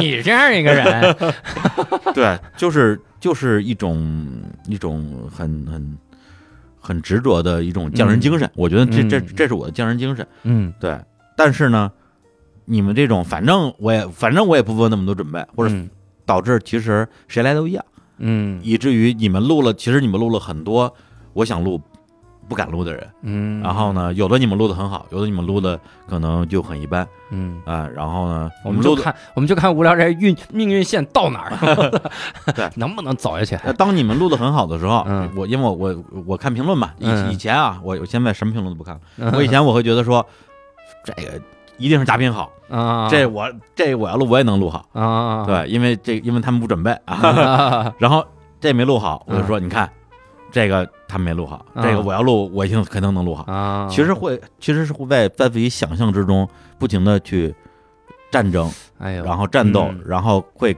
跟自己说你你还是可以的，你还是可以的，嗯，对。但实际上肯定肯定是会有不可以的时候的。嗯。我觉得我现在我当我认清这个事情之后，嗯我反而我觉得没没没有那么大以前那么大压力了。对对，来吧，就是对我们衡量节目，我们不管什么文化干货啥，我们就是好笑。我们一喜剧节目，你对我们要求那么高，我们 你要是不是你要是真这么，你要是真的完全嗯这么觉得，嗯，那我觉得这个事情其实就简单了。我们本来也这么觉得呀，哥，我们就是有时候我们是偶尔走走心，嗯偶尔有点什么感，但我们这核心是一喜剧节目呀，我们聊天儿、聊得很开心就行。那那你你你觉得你你，因为你这无聊斋也做了好几年了，三年，三年了，嗯那么就是就不说你刚开始为什么做了，咱就说嗯现在你做无聊斋是为什么？我现在你想得到什么多一个表达的渠道嘛。啊？我很多的东西你在段子里是没有的，因为你写段子，我现在越来越发现，就是段子和播客不能混。我有一段时间是混的，啊，就是段子里很真诚，然后剖析一些东西，然后播客里呢，然后抖机灵，嗯开玩笑。后来我发现这俩还是不太能混，嗯播客可能更多的就是你一个即兴的一个反应，然后段子里你可能就是你一个喜剧的人格。所以我嗯我现在在刻意区分这些东西所以你现在还是还是想表达。啊，对啊，对啊，那你刚刚不是说是为了搞笑吗？你到底是为了搞笑还是为了表达？你是为了逗大家开心，还是为了想说自己想说的说自己想说的话？不你这个核心还是在于你的风格是搞笑的，嗯但又是我的动机是表达呀。你我表达我不能就是我说我表达我心里特阴暗的东西，我就哭着录，我不可能这样，嗯，我肯定也要笑着录啊。娱乐化的表达方式会嗯，会影响你的表达效率嘛？或者说这种被完全理解，或者说误被误解的这个这个东西？有的时候会啊，但是你看我们不也有很走心的节目吗？我们不是说这核心啊就每期都是必须逗得大家笑出眼泪，啊但我们核心就是你知道我们这个风格来了就是开心呗，嗯大，家一起这样。对对对，我觉得我可能对，所以这个东西也是我自己认知上的。呃，一个你可以说是一个误区，也、嗯也可以说是我为了明确一个标准，对，因为以前我我会认为谈话类的节目嗯。啊，对，有有嘉宾的谈话类节目。嗯。如果比如说你像《跟你走结婚》这种节目，嗯。永远是那三个人，那嗯我觉得你不需要有什么，就是就是比如说对于就责任感吧，我觉得你不有责任感，反正就是嗯。三个老朋友，嗯，然后聊一些让人愉快的话题。嗯。对，无聊斋因为长期有嘉宾来，而且有很多嘉宾是很厉害的嘉宾，嗯。然后如果说他没有在节目里边儿去绽放光芒，嗯，然后我就会觉得说，嗯，不好。那你就拿走再聊一期嘛。你看你这个人老钻牛角啊没有没有不不是，但但是对我来讲，我不是说觉得说，嗯嗯，就是我拿走聊一期，我就会嗯觉得说，哎，那你们为什么不把它聊得更好一点呢？每个人有不同的角度啊，对对对，就就现在我就明白了，嗯，就好像你比如说你让这个你们最近请过的比较有文化的嘉宾是谁我们最近我们今天经常请贾行家啊？对，就比如说你让你让贾行家去参加这个跑男，啊，对，你就不能指望他跑男上他有什么给给你来个文化输出，文化输出，对对，大家可能就想想看贾行的跑步对对对。啊，跑男是跑步的节目不是，呃，嗯，算吧，我撕 名牌也得跑，我撕没名牌。你这也太想当然了。不是，我就我我就我的意思，我就是说，对对对，就是到什么山头唱什么歌嘛。对对对，对，我觉得我我我以前可能也是，我就狭隘了，狭狭隘了，狭隘了。不是，我是觉得，因为你不以搞笑为行业嘛，你是以谈话为你的本主业嘛。我们的主业是喜剧演员呀，那就肯定不会正经说话的那种。但是这个东西它有跟另外一个东西就探讨啊，嗯对，就是就比如说说话加梗这个事儿，嗯咱们现在不说节目，咱们嗯就说私下聊天儿，嗯就说话加梗这个事情，它当然会让聊天的气氛变得好像呃莫名其妙的愉快了起来，嗯，但是它会不会让聊天儿脱离真实？就不真心不真，诚。会对会让本来本来很真心的交流变得不真心前一段时间有一个记者问这个问题。嗯。因为我讲了我去看心理医生的一个事儿，嗯然后我讲那个我跟心理医生说了一个话，然后把心理医生逗笑了。嗯你知道这句话在记者那边来看，嗯是我卸不下我的职业职业的这个事儿。他就说说你看你好累啊，感觉就是人家问你一个很真心的事儿，你还非要加个梗。我说那就是我的真心啊，我是真心觉得那个是这样想的，所以他才好笑嗯。所以很多情况下。我们给你抖梗，一个喜剧演员，比如跟你聊天的时候加了个梗，嗯其实很真诚，因为那一刹那他就是想到了这个东西。嗯而且还有一方面，因为有的时候我是我是发现这样的一个事儿，我录播客，嗯，大概一年半两年的时候，我遇到这个坎儿，然后我用了一年的时间克服的。嗯什么坎儿呢？就是我发现很多时候我跟人家聊真心的事儿，嗯完全得不到尊重，就是我不。就对方完全不接你的任何的真心的这个这个东西，就比如说你跑过来问你最近比较焦虑的会是什么呢？然后比如我跟你真的说了一件我焦虑的事儿，，嗯你说想那么多干嘛那我的我为什么要跟你聊啊，大哥？你是就为了证明你特洒脱、特能羞辱我吗？我很多期节目其实表达过、表表示出这事，啊所以后来我会我会有一个价值判断。你看为什么这期节目哦我没有说咱俩聊的时候我就不停的加梗？我以前的加梗的频率真的就是你说一句我就加。我今天已经做好了，你加梗我就骂你的心理准备了。你看是这个感觉，就是因为我会判断嗯我面前坐这个人他值不值得我跟他说点真心话，值不值得我加梗？你看，有有的记者来采访我的时候，最近两个我完全不加任何梗的记者是那个人物的谢慕瑶，嗯然后和 Amy 就是要给脱口秀行业写书的一个人，啊我不会加任何的梗。但其他的记者，真你从你接触他第一眼就知道，你今天要表演，就是你要认真的去表演才行，因为他不想看到你你无聊的一面啊，就我们说真心就假设是无聊一面。嗯啊，然后观众也不想看到你无聊的一面，那你要表演，所以很多情况下是一个表演的状态。对对就两两个角度哈，一个是有的时候真心说，表演。你看这期节目里如果我加的梗，那这边是真心我的想法想到，而且播客从本质上它是个综艺，嗯，对，它是个综艺，所以在播客里边处于一个嗯。表演状态或者半表演状态是很很正常的一个嗯，一个选择吧。是我我见过更牛的，嗯我见过那种就是真的就是完完全表演状态，他能表演真心。你啊一跟他说，你说当年那段时光您在干嘛？哇，就开始回忆，眼泪就马上要下来了。那段时光，我很多次都怎么样，然后一关麦，那我们当时还拍个节目哈，嗯一关一关摄像机下来我演的怎么样，他都不避人，就直接我演的怎么样，哈，天天这么表演，抽着烟，怎么表演，眼泪，告诉你那种要掉不掉的感觉，你当时真的觉得，哎。很多都不值得你真的聊。他来那段声泪俱下的时候，我还特真心，我还在想，那你就别请他呀。不是我那节目，我也是被请 就是就都是嘉宾，都是嘉宾那种。别的节目所以你你真的，我觉得大部分人是不值得你真心的去聊的，这是我现在真实的想法。他不想听这个，有的时候有的人、哦有的人他意识不到他不想听这个。我觉得可能还是因为你的你的职业，包括你的博客，导致你接触人比较多。嗯因为我现在就是见不到什么不值得我真心聊的人，嗯，因为我根本就不我根本就不见人。嗯哎，对，你这就是 我只我我只见能够好好聊天的人。嗯。对，那不好好聊天的我就我就不聊，我嗯就不聊。但我觉得就是说，那那如果回到节目的话，嗯。我现在其实咱们就是纯从节目的角度来讲，我会觉得有时候你为了节目的那种啊娱乐性、综艺性、嗯。宜人性，嗯，对，去加一些东西，哎，你就觉得特辛苦是吗？我再想想吧。对这个事儿，我我觉得我我也没有想特别清楚。嗯，对，反正我自己是希望未来如果还有其他，我还会录其他节目的话，嗯，可能我我我更希望能够有一个，我觉得简单说就是节目里的自己来配合节目外的自己，而不是反过来的感觉。嗯对，哎，我给你讲一讲一个，这其实我很早以前被我们的嘉宾法老启发到的。啊啊，你你听 rap 吗？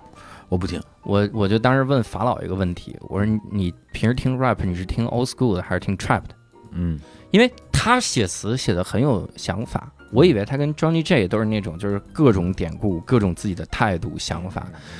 他说他很多时候是不听 old school 的，嗯，因为比如他在蹦迪的时候，他就希望听 trap。谁那时候给你来一个我们来自街头，这是我们的命运，风吹在我脸上，没有人听这个。但是他有的时候自己一个人待着的时候，他就是会听这个。嗯他一个人待着的时候，他就想听我们我们的命运不屈服，或者什么嗯 life's a struggle，、就是这种东西。嗯他他他说心境是不一样的，你各个环境是不一样的嘛。所以我第一开始我们给无聊斋的定位就是，绝大多数期的节目是你站地铁上就能听，你不会觉得有压力，嗯你不会有一天点开无聊斋之前你说。啊，我要记笔记了，你知道吗？不会这样。我听好几期那个道长那个八分，啊，我好几期我都留着，比如巴以冲突到底该怎么讲，那期我真的我听四五遍，我都得从头听。嗯，你漏一个细节，你后边就听不懂。对，对我就一直反而它积压在我播放列表最底端了，因为我在想我什么时候听，得专门沐浴焚香拿着笔记记那期才能听，这对我的压力会很大。所以你像无聊斋，我们可能就是只做那种嗯你你开车时候听。如果你真的有一天你突然求知欲很旺盛，你不会点开无聊斋听的。嗯，所以这是我们你说长板短板也好，我可能我们定位也这样的。对，所以我觉得就是我。我我需要，或者说我我应该已经打破了一个误误区，就是说在很多的事情上，嗯，不是只有一个正确答案，嗯对，不是不是只有一个正确答案，嗯，就是这个东西好与不好，成功与不成功，牛逼与不牛逼，然后自自己认同或者或者不认同，我觉得可能、嗯可能是这样的。嗯。下面这个问题你可以不回答，哎，就是你觉得日坛能做多久？啊，这个确实不太好回答。你看啊，因为这个问题在于，它不是说，比如说，我们肯定是希望它永远。但我我最近一段时间，我在录一些个节目，就是说跟这个双减政策之后，培训机构老师啊，被裁掉的、留下的，然后这些人聊天，聊天的时候真的是一个感慨。嗯第一开始我们都觉得新东方能做一辈子，然后就瞬间就没了。嗯，那它有很多因素，可能有一天你突然没有表达欲了，嗯，他可能就是不做了。对，你突然有一天，这个比如说你你觉得，呃 比如有一天你觉得播客救不了世界啊，就叫弃播从段儿，就是开始讲段子，讲段子去了，就类似于这种。讲段子也救不了。对他讲段子救不了中国人。对，那个时候你你有你有想过这种问题吗？就他能做多久？呃，我我今年我觉得我是花了大量的时间去面对这个这个嗯问题，既有你说的那种说，比如说我以前很有表达欲，我现在没有没有表达欲了，嗯对，或者说我以前我很希望我的这种表达能得到一些回应，嗯这种回应可能是理解，可能是共共鸣，嗯可能是别人对我的一些正面评论吧。嗯那现在可能这个东西对我来讲，我也没有那么没有没有那么在意了。嗯，那支持你做这个事儿的最开始的那个原动力没有了的时候，那你确你确实确实没有没有必要再再做这件事情了。有很多以前别人玩音乐的，或者是以前反正就是做任何一个行业吧，而且你已经做了很长时间，做的也嗯还、还不错，但是有一天你你不想做了，那你当然要选择忠于自己了。我啊我我我觉得是这样的，对。但是因为我这个东西它它比较特殊的一点在于，它不光是我的职业，它还是我的事业。嗯对，它不是一个工作。嗯对，比如说我我我是我是一个上不上班的，然后我我不想干了，我辞职就走了。嗯现在就是我节目跟这家公司这三个东西它是一体的，嗯。所以就是他们的这个生死存亡其实是在同一个逻辑里边去去去震荡的。嗯。对，也就是说，比如我今年我不想录节目了，嗯。有可能我明年还不想录，但是日常公园不能不存在。嗯。啊，或者是有一天这个日常公园这个节目没有了，但是这家公司不能不存在，嗯，因为这家公司是我是我的，是我上班的地方。嗯。啊。当然，老板也是我，然后就是它是我用来建立我的一个社社会角色，嗯。或者让我让我融入社会的这样的一个一个工具，对，嗯一个交通工具，对，所以这个问题就变得比比较复杂。嗯。对，然后也今年也也也曾经过有过一些就特别纠结的东西，就是比如说对于公司的运营啊，可能自己有很多的迷惑，就是困惑，嗯。可能就是在想说这公司它到底能不能做成一家百年老店啊，嗯就是类似于这种东西。嗯然后你一方面你的答案是肯定不能，嗯一方面你一方面你觉得如果不能的话，那那么现在你做的这些东西还有意义吗？或者说你现在这种这种这种坚持还还值得你这么这么去去去透支吗？嗯或者说你能够满足别人的期待吗？你能够嗯兑现你的承诺吗？嗯啊，对，会有很多纠结的东西。对，后来我那天是跟我一个反正很好的朋友，我我我大学的一个一个哥们儿，他也是反正创业很多年，我们俩就通了个电话，嗯然后他就说，你就想一件事儿，这个世界上所有的公司都会死亡，嗯这东这个世界上没有公司是不会死亡的，对嗯是吧？对你这个有多少家真的是百年企业，最后该死不也死亡了？他不也就百年吗？他不也 不也不也不也就区区百年吗？对对啊，你说在中国，你说哪家公司是？千年老店，对，你说你说哪家公司是永远 never die 的？嗯对，阿里吗？还是腾讯？嗯对你，对他他可能确实比你活得久，对对，你可能见不到他死亡的那一刻，嗯对，但是会有人看到的，嗯对，会有人看到的，或者说，比如说日坛，那我们作作为一家公司，嗯我到底是希望公司比我先死，还是我比公司先死呢？嗯对，对世界上最惨最惨的事儿，到底是我死了，公司还在，还是还是公司死了，我还在呢？是吧？这个问题确实是可以想一想的。第二种已经可以问老罗了，第一种问谁？对吧？对，所以，所以我我我现在倒是对这个问题心态就就就还是就比较放松了。嗯我觉得就是哪件事儿先先发生的，看命运的安排。那我自己想，只要我还想做这个事情，比如说我今天在给你录这个东西，嗯我跟今今天跟你跟你录这个东西，其实就证明了一嗯件事，至少我今天还想做这个事儿。嗯，那那今天我就来做了。对我前两天想了一个事儿，就我越来越觉得百年老店啊，它有它的极大的弊端。就以前我们觉得百年老店可好了，但是百年老店年轻人不喜欢。我很少看一个年轻人捧着同仁堂的东西在那儿弄。你看箭牌儿，就绿箭，绿箭可啊。能我看不到年轻人嚼，但年轻人嚼益达。但是一达就是箭牌儿，就是他他就得为年轻人生产个新牌子，啊。过两年再为年轻人生产个牌子，嗯。所以反而有的时候，我觉得这种变化一出现也挺好，就是你变成什么样儿，你就反正自己能力也放在这儿，然后看着这个这时代的大浪能把你塑造成啥样儿，可能有这种想法。对对，就是，反正我我觉得，就是你往一个事儿，我觉得就往往最消极，嗯所谓最消极或者所谓最负面去想，就别人被淘汰了嗯啊，咱们从任何一领域，比如你被淘汰了，嗯。我觉得被淘汰都不一定是件坏事，嗯，对他可能会，他可能就是你一个重重生的机会嘛，嗯。对，就比如说你比如说就是现在的这个这个形式嗯。啊，这个谈话类播客的形形式啊，嗯。比如被认为太过于沉浮了，嗯没人愿意听了，嗯，那可能并不是我主动选择不做了，而是这真做不下去了。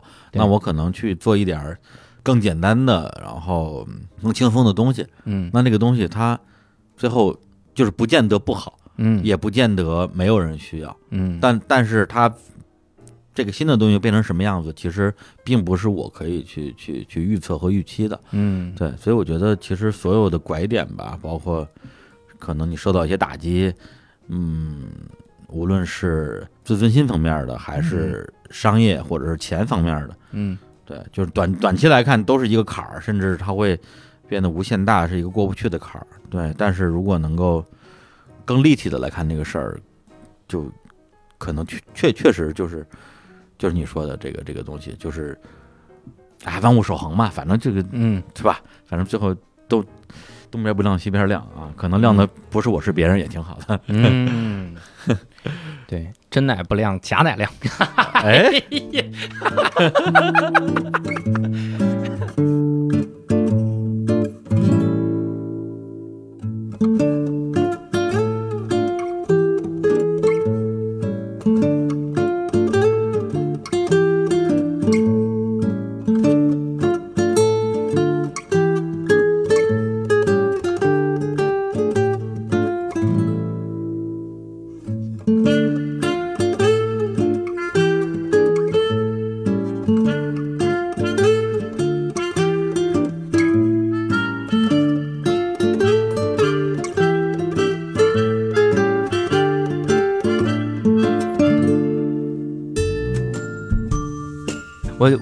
几个开公司的时候的一个事儿哈。啊，不会的，好，那下面第三个 问题，第二趴就这样结束了，进音乐。然后你你你自己有有过开公司的时候最困难的几个时刻吗？能回忆回忆我我我我没有什么回忆。啊对我，我觉得时刻都很困难，是吗？没有没有没有，我我我是这么说吧。现在如果是一个呃记者采访，嗯或者说是一个那种路演创业路演，嗯。那你这种这种东西是最好讲的，就是又容易让人觉得你特别惨，嗯，又容易让你觉得你特别坚韧，然后就是而且从最困难到撑过这个东西，会有很多的呃，就是剧情上的弧光嘛，这东西挺嗯。挺加彩儿的。但是，但我现在会有一种什么感觉，就是挤牙膏，嗯，就是这个这个牙膏，就是还剩最后一点儿，嗯对吧？你说硬挤呢，一定能挤出来嗯啊，它肯定有。但是呢，我会有一种说，要不然还是别别挤了吧，就是嗯那儿有那有一管新的牙膏，这个就是那种那种感觉。对，所以你说困难，比如说二零一八年一八一年年初，呃，那时候就是全职做电台，又没有钱？嗯然后广告什么的也没开始，也没有融资，什么都没有。然后我跟那个冯国建，我们俩每人每每个人到银行借了好多钱。嗯。啊。那个时候，这个东西其实是是很容易让人觉得说，哇，想不到你们落魄至此，这么难，对，都已经找银行借钱了啊，嗯。而且还了还了很长时间，嗯。然后借钱创业嘛，这个东西听上去就特别那个。再比如说去年疫情的时候就，就是呃公司裁员，嗯。然后把公司裁的只剩四个人嗯。啊，只剩四个全职，我冯国年，乐乐了六月，哎就就最后就就最惨的时候可能就这情就这个情况，因为你公司公司要灭亡嘛。嗯。但是这个东西就是说，你现在说起来之后呢，我觉得它可能又不代表一个真实的所谓的困难，我觉得它只是一个，一个事儿，它就一个事儿，它就是一个你，它是一个过程之中的一个一个谷底嘛。嗯，但是谷底它的意义也被也被大家过度赋予了一些东一些一些感情色彩嗯。啊，人生谷底了。但嗯实际上，比如说你去看一个一个你在海边看那个波浪。嗯。然后一波一波让浪推过来，有那个浪尖儿嗯。啊，也有相对平缓的啊，也有这种呃波浪的谷底，嗯。你不会有评判，对。你不会觉得说哇风口浪尖了，哎呀 落入谷底了，啊泡沫 泡沫都是泡沫沫，对，就是你心里不会有那么多评判，嗯。所以在那个时候痛苦肯定是肯定是真实的痛苦，嗯。对，但是你说他这个痛苦，他代表了一种啊人生之中的好像多么艰难，然后多么的绝望，嗯，它有其特殊性吗？我觉得没有，我觉得没有没有什么特殊性。嗯，对，所以我我现在其实作为就是一个，就咱们就说公司的运营者吧，我其实现在更是，比如就是说按阶段来看，比如说我以前就是一个打工的，而且是一个很很糟糕的打工仔，就是因为我讨厌我所有的领导嗯。啊，就是我没有办法跟领导相处，嗯。这个原因导致了我不停的换工作嗯。啊，连着连着换了二十份工作，嗯。对，就是其实是没法融入融入体系嘛。然后到了一三年，就算是在一个创业项目里边儿啊，然后做了三年。当时我的对外的 title 是 CEO，然后实际管理的团队超过三十人，也、嗯。也有五百万啊嗯，比如就是比如说啊那么多钱可以让我来支配，但实际上我觉得我那个时候的呃实际的能力，从能力到心态。并不是一个真正意义上的 CEO 的状态。嗯。啊，当然，但是我实际的身份其实也不是，我嗯。我那时候其实是职业经理人，嗯，他并不是一个真正的我的我的项目，我的公司。嗯。啊，从股权关系上也不是，所以那很多时候，那你就你就也也你也只是在那个身份里边干一些，呃，放到其他公司可能就是一个部门总监干的事儿嘛，嗯，而且我干的我觉得也一般，也不也也没有特别好，对，但真正让我觉得说，嗯。我是一个在管一个公司啊，嗯往大了说一个企业，往往小的说就是一摊事儿的一个人，可能还真的我觉得就是从以去年疫情开始，嗯。我要被被推着去做一些决定，嗯做一些其实我觉得是超越我能力的决定，我我要去让自己想通一些没想通的事儿，嗯。对，然后想反正想不明白就去问问石老板，嗯，对，因为石老板一直是我创业导师嘛，啊，然后哇，啊，对对对对，你就是这真的真的，这这个真的。对，所以我可能到了，比如今年，我觉得我我有可能能够勉勉强强接近他二零一七年的水平了，嗯。对，就是就是可能就是这种感觉，嗯对，所以就是当你在在这个角色里边去体验的更多，就越知道那些做得好的人他们有多优秀，嗯，对他们在比我比今天的我可能要年轻十岁。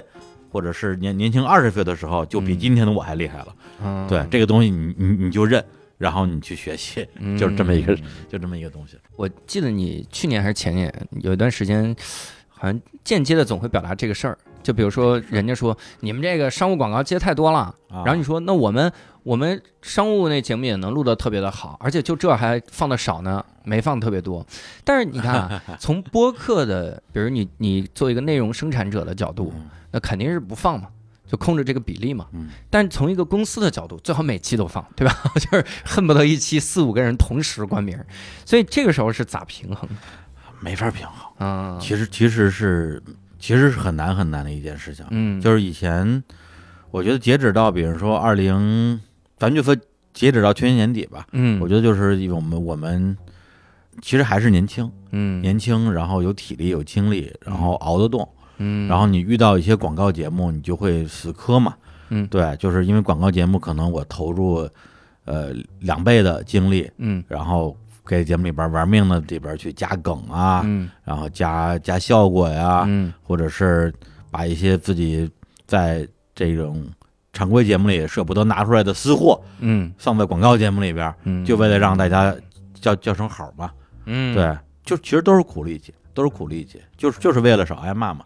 对，但是这个东西就是说，在现在的这个播客的这个广告的这种商务的合作形式里边，比如说你像现在，因为我看那个这个爷商啊，就是你们嗯爷商那个脱口秀大会啊，嗯。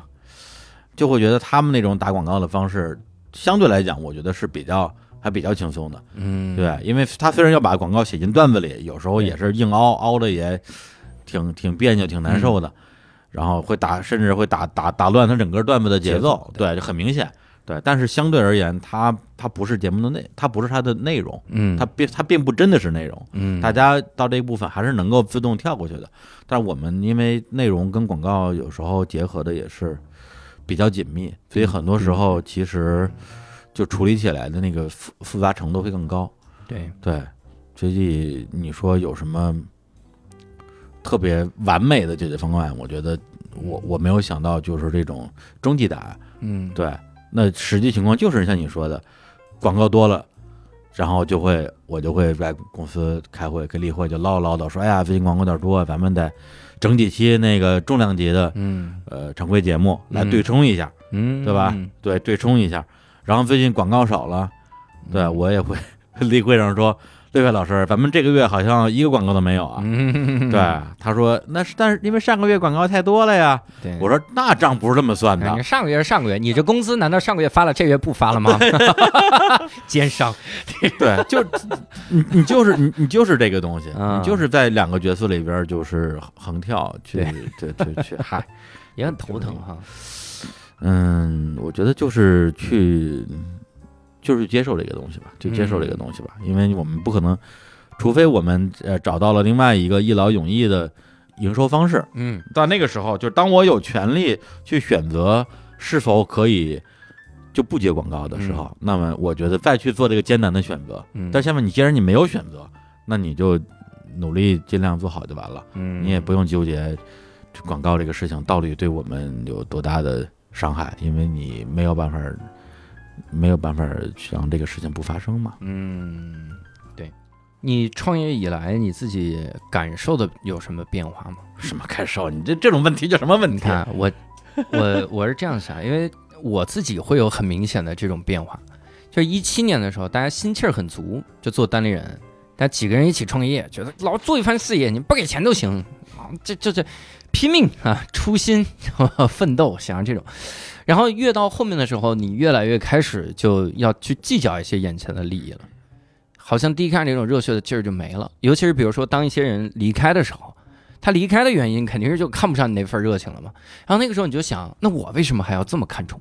就是这种感觉，嗯，你会有这种不是你你说这我就想起一个不恰当的比喻，一个一个，呃，我我也我也不，哎，当然这个话题上可能又又聊回去了，但是就特别逗，就是那个之前我跟一个就是你你离开了那个单立人的一个演员聊过一次，嗯。我就我就说，哎，为什么离开啊？嗯。然后他说了一句，我当时听了觉得也很有道理，嗯。但是现在说出来可能也会有点冒犯的话，嗯，就是他就觉得说在单立人啊，石磨鹿教不出来，其他人都出不来，嗯，就是资源倾斜给这四个资人，源倾斜，这不现在就就我没出来吗？对，就是 那我就走，我离开这个公司。那你你的心态上，就是说，你觉得这种以前只是单纯的好好演演讲段子、演出开心，嗯然后赚点赚点小钱儿，然后能生活，现在的这种就是你你你心态的变化是什么呢？你给我打个板，我我看这段该怎么说。我最早的心态的变，我的第一开始没想全职做嘛，没想全职做这个行业。你很长时间都还在当老师，对啊，完全没想全职做这个。对啊，还要做喜剧，还要录对播客，我是你疯了。我是就这两年感受不一样，就嗯这两年我是慢慢发现我是真喜欢讲段子，就真的非常享受在舞台上的这个感觉，呃，越来越不喜欢教书，所以慢慢慢慢就在想，那就直接做这行就行了。但是刚开始做这行，肯定有一个特别大的不适应，不适应的点就在于你急功近利，因为你进了这行，你看到了有的人成功，你其实就很想成功。你说为什么我不能快那样？那样资源会有很多。但是实际上，我就反复的在问自己，就是那个你成功了之后干点啥？比如说你我很多人的答案是成功了之后就不干这个了，但我的答案是我成功之后还干这个。包括你说，你说嗯像嗯。石墨路将没出来，就谁也出不来，很多人会有这种误解。嗯。但是说实话，我在单立人干的很多的事儿，我自己几乎所有的项目全都是我自己主导做的，嗯。也就是我自己来想，我要来做，我要来拉人。嗯。单立人给了资源的帮助，不是说单立人今天就说我谁也不包装，嗯你们都别出来，我就全力捧教主。嗯呃，百分百会有这样的声音，而且现在你这也都大家走起来的程度也差不多了，这都是我了嘛。那以后只要在单立人干的不顺，我现在的确也越来越觉得很孤独。我有一段时间相当孤独，我跟所有人见了面都说：“妈的，我可孤独了。”掏心窝子说：“来妈老孤独了。”是这种。但是我后来在想，算了，哎，我想过很多次，我说我留在单立人的意义是什么？嗯因为当第一个有人离开单立人的时候，我就已经开始意识到，没有东西是不变的。对那你那个时候一定就在想，我为什么还要留在单立人？我后来想的就是更多的是自由。我在单立人，你看，虽然你看别人还觉得我抢资源，我还觉得单立人就给别人的资源太多了呢，不给我们。这是大家感受都一模一样，这能播吗？这个这能播呀？我当然能播了，我啊一模一样的感受，嗯我就觉得单立人还不给我资源呢我干的好多事儿不能干呢。我我七个专场了，理论上你不应该玩命的巡演吗？我现在手里有手里有五个专场，嗯那就应该我每天都在路上呀，为什么不干呢？我还有这种我还有这种想法呢？你觉得倾斜给我，我觉得倾斜的根本不够。嗯那那所以很多时候我也是在理解公司嘛，包括我也在跟他们聊，我说为什么不巡演怎么样？那艾 C 哭了好多次了，啊不是不是让我气的，不是让我气，可能也被我气过。我后来在想，我在单立人有一个特别大的优势，就是我自己给了自己一些背书，嗯所以当我想主导做一些项目的时候，单立人是能够。呃，花一些资源来配合我做这个项目。嗯我要做播客，大家知道是能成的。嗯我要做，比如我做一个视频节目，做一个教主秀啥的，虽然就是就那点儿样儿，然后也没有什么东西，但那是对喜剧的一个新的尝试，大家还是愿意支持的。嗯所以这个我觉得这是我留下的最大的意义嗯，别的我也不想了。那咱们就是比如说想一个情境啊，假如嗯现在比如有一家公司，嗯。然后拿着一个呃，就是某一个条件吧，比如嗯。叫叫包红，嗯。对，签我包红，嗯，那这你觉得这个对你会会有很大的诱惑力吗？没有什么诱惑力，因为在我来看，红这件事情，我最后还是回来讲段子。嗯。你如果我不懂喜剧，你光跟我说红，真的没意义，因为我最好最想做的事儿达不到，但是我也想红，所以这个时候你就只能是平衡自己，嗯就忍着呗，还能怎么办？天天看一些励志的书，张国荣都要熬八年对，李安吃了十年软饭，啊，我也想吃软饭，天天督促我老婆，你再努力一点。哎，为什么要红啊？不是红了到到底有什么用啊？就是除除了哦，对对名气，我我就说这这赚钱我跟这个我跟你讲能理解，我跟你讲个最切实，际，红了有什么用啊？我跟你讲个最切实际的事儿，现在在脱口秀界，你红了，你就不会冷场了，你这种诱惑是极大的。但是真的好吗？当然不好。我看了无数次一些比较红的人的演出，嗯，我有的时候觉得他最大的掌声，他上场那次，啊我觉得这种事儿就会很悲哀。就是你跟那个石老板那个对谈，呃那期节目我是认真听了，嗯认真听了，而且我听完之后我还给你发微信了，嗯我说就觉得受益受益嗯，匪浅，然后感觉就是被被就就是上了人生一课吧，觉得很嗯很好。然后，所以当时你跟石老板就聊这个，就是说，咱们就说跟爷商或者说这种嗯线下，就是你们像见你们这种就是就是大家磨专场，嗯跟上综艺上讲五分钟的这种嗯区别嘛。嗯对，就可能你一个喜剧演员有有有了十个五分钟，但是他可能没有一个专场。嗯对，因为他们的那个模式实际上是被被综艺的这种呃商业逻辑碎片化的，嗯就是主动或者被动的碎片化的，跟你们。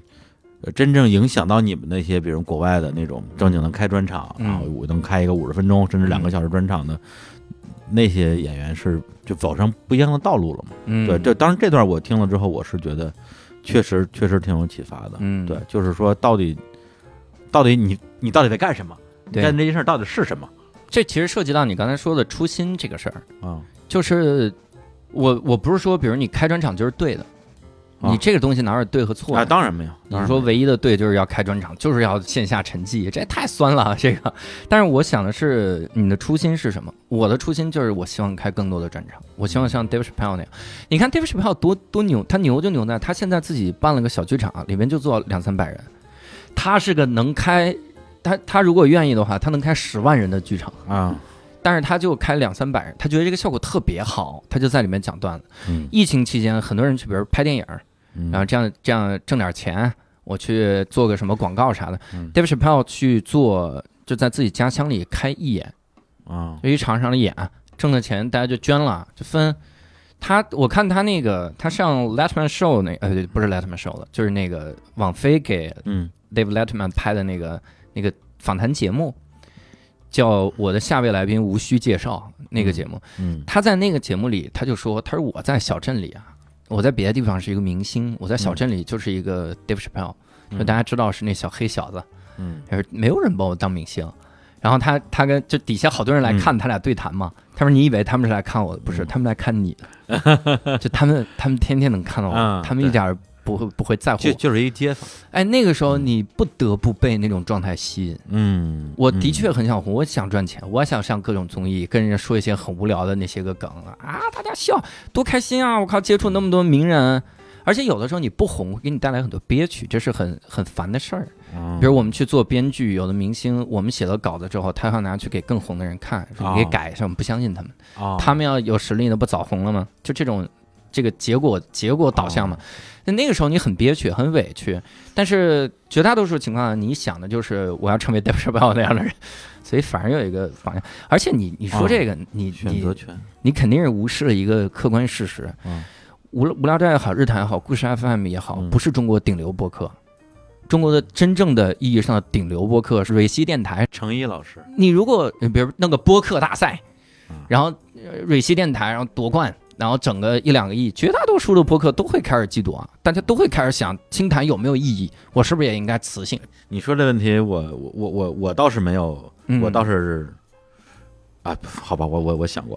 我还是想过，对，因为因为我跟程一老师关系特别好，嗯对我们俩这里边还可能又要见一面，见一面，嗯就是他确实肯定是比我们这个，就如果如果咱们就是因为就是情感电台算不算播客，嗯。这是一个分类学的东西。嗯。啊，他他无所谓，你说的是就是不是，反正他肯肯定比我们要赚钱，嗯。呃，我我确实也曾经觉得挺羡慕，对啊。啊，，你说呃，可能也也有点嫉妒，觉得这个嗯钱来的好像、好像比我们要更更更容易一点，嗯。因为他更多的可能是靠呃他的这种情感的情绪。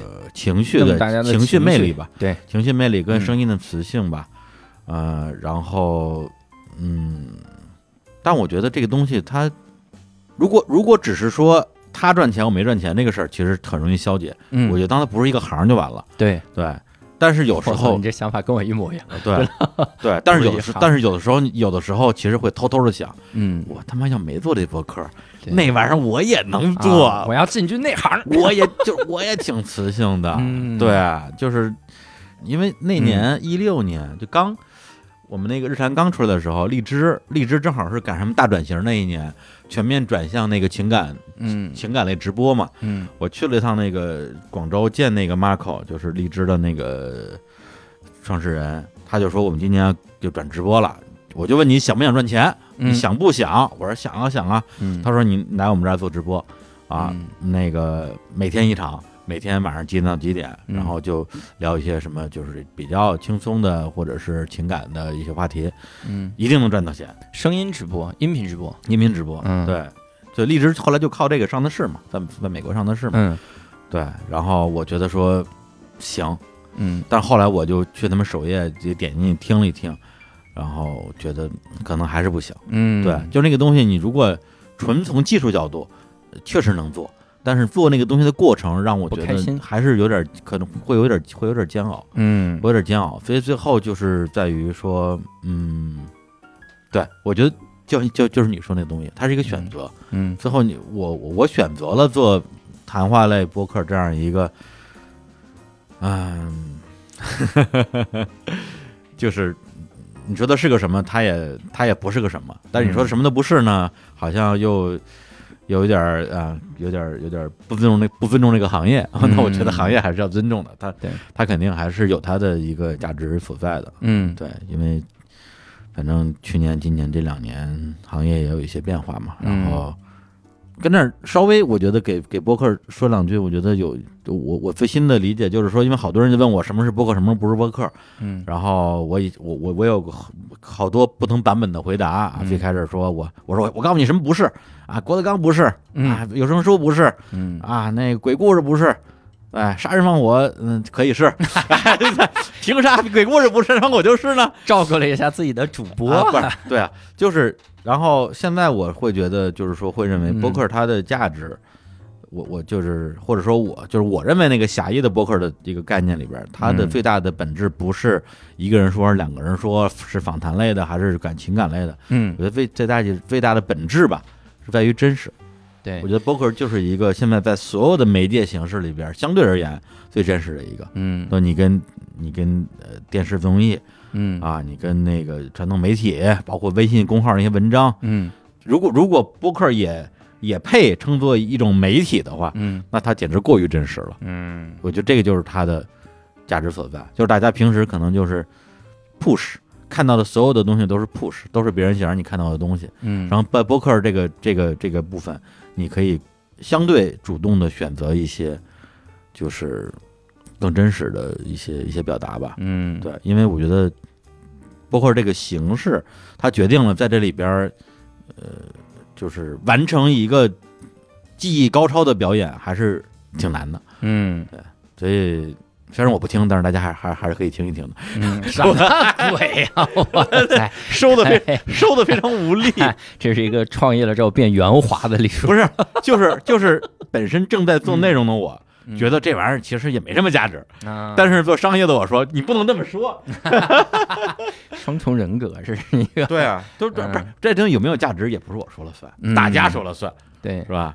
最后一趴，我想跟你聊聊，就是你一直找的这东西，就这一段时间，就找你的生活嘛。嗯。那你你这段时间，或者说你现在，你过上你喜欢的生活了吗？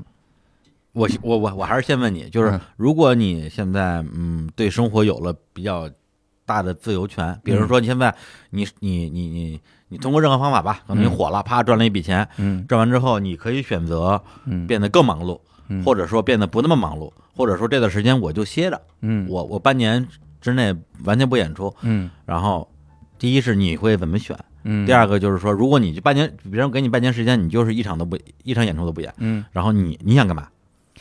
那我得看看这笔钱有多大。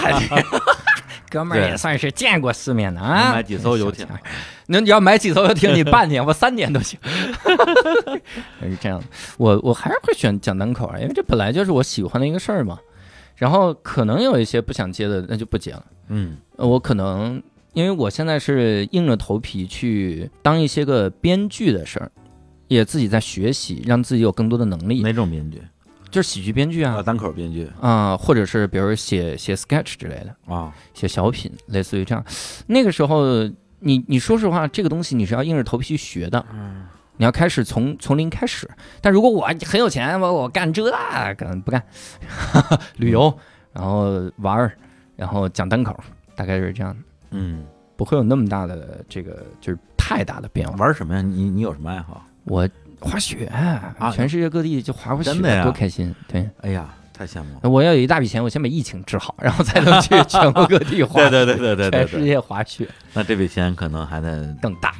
再再大一点，再大一点，再哎呀大一点。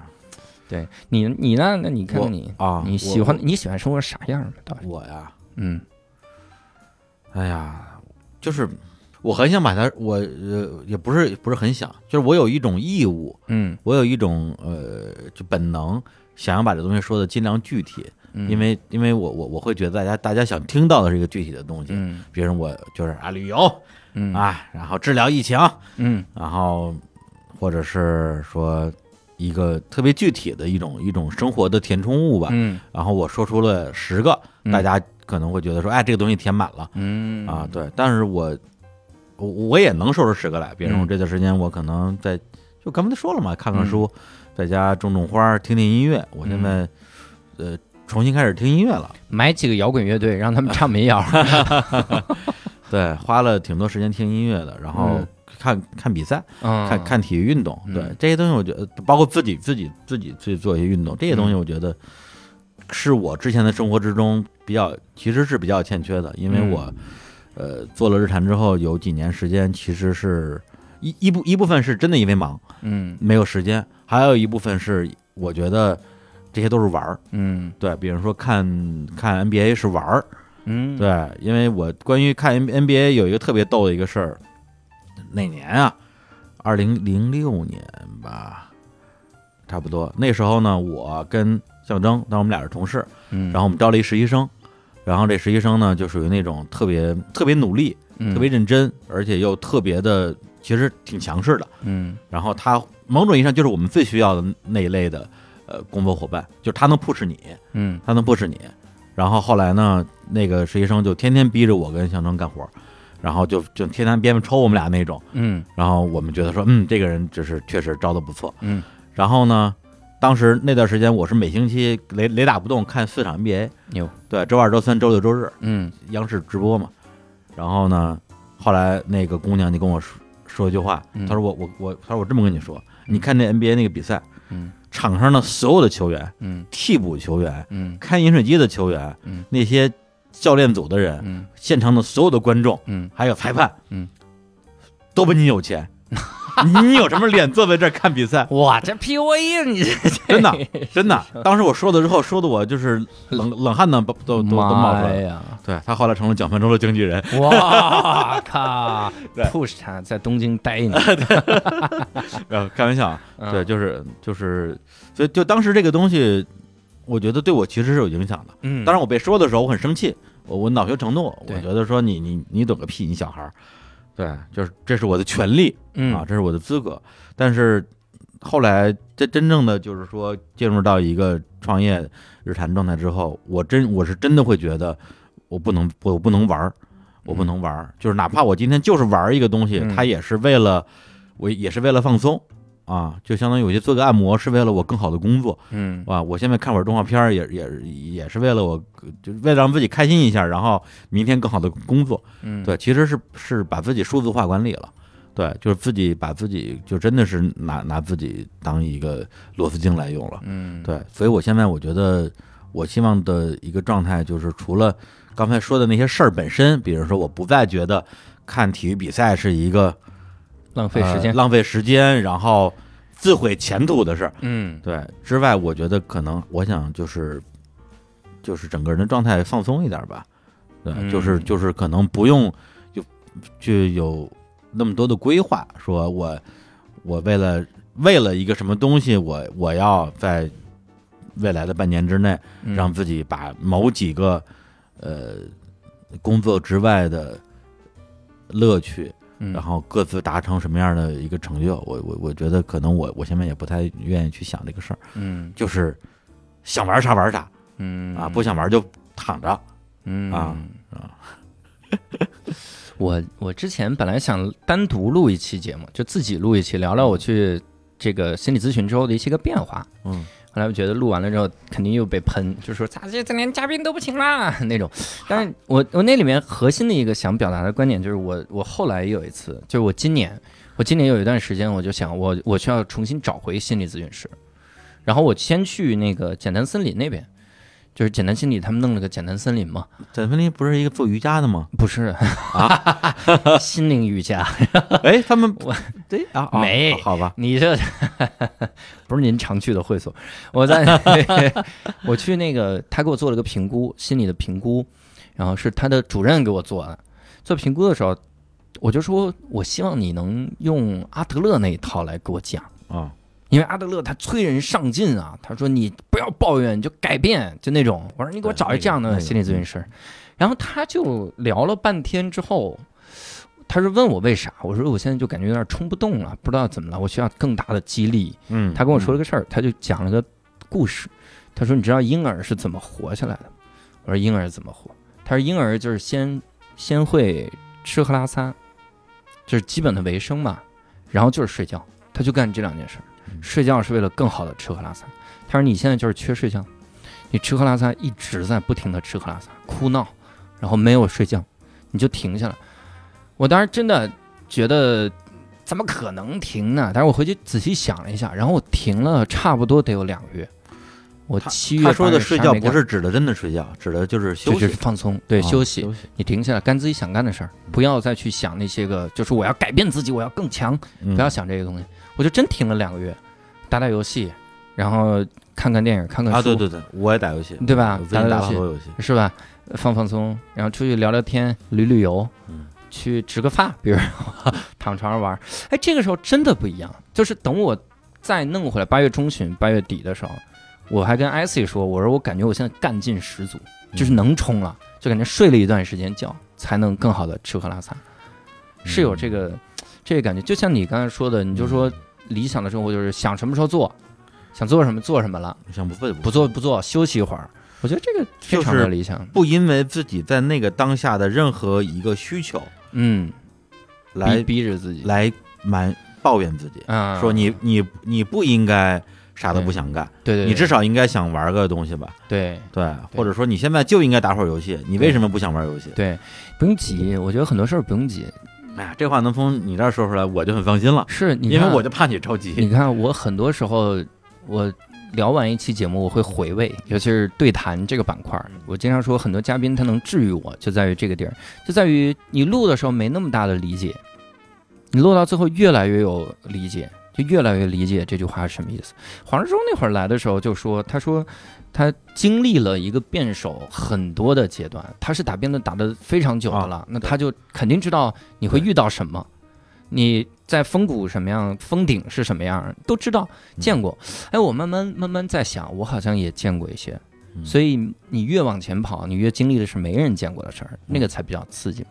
所以慢慢就能是，也这当然就不用急了啊。对，就刚才你说那个，就就是休息一段这事，就是我最近看脱口脱口大会有一个，对我纯粹有个人的小启发啊，可能有我自己脑补的，或或者是什么，就是嗯就王建国，嗯王建国跟张博洋那个那个组合，就两个人就是单体的实力都很强嘛。嗯王建国是三届亚军，张博洋是我一直很喜欢的一个那个风格，嗯然后结果两个人组了一个像屎一样的组合出来，然后，用用屎，他他他都他都 他都不好意思管自己叫慢才，嗯因为他不是慢才，对，就啥都不是，然后用屎一样的表演把自己送走了。这个东西呢，就是一方面我就可能也会有一些不理解，说这两个人干嘛？要不你别来，来了之后，这个就是你们是如何能够让自己保持这么好的心态？就是对，但是他后来他们俩就最后说一个话，就是说两个人可能觉得，当然。内情咱不知道啊，嗯咱们只能从他说的话，当他说的所有所有话都是真的来理解。嗯就是两个人可能觉确实觉得写不出来了，累了。平平静了，然后呢，说那有没有可能两个人一起碰撞一下，嗯弄一个新的东西出来，嗯，还能弄好？嗯结果最后没弄好，但在这过程之中，觉得自己好像又写得出来了。嗯，对，就是好像你通过一个在泥在泥坑里打滚的这样一个很，其实说白了就是很很不在意说过去的荣光，嗯对，然后大家觉得说，哎呀，你你干嘛呢？就是这种感觉，嗯，然后把一些东西其实是人为的打破了。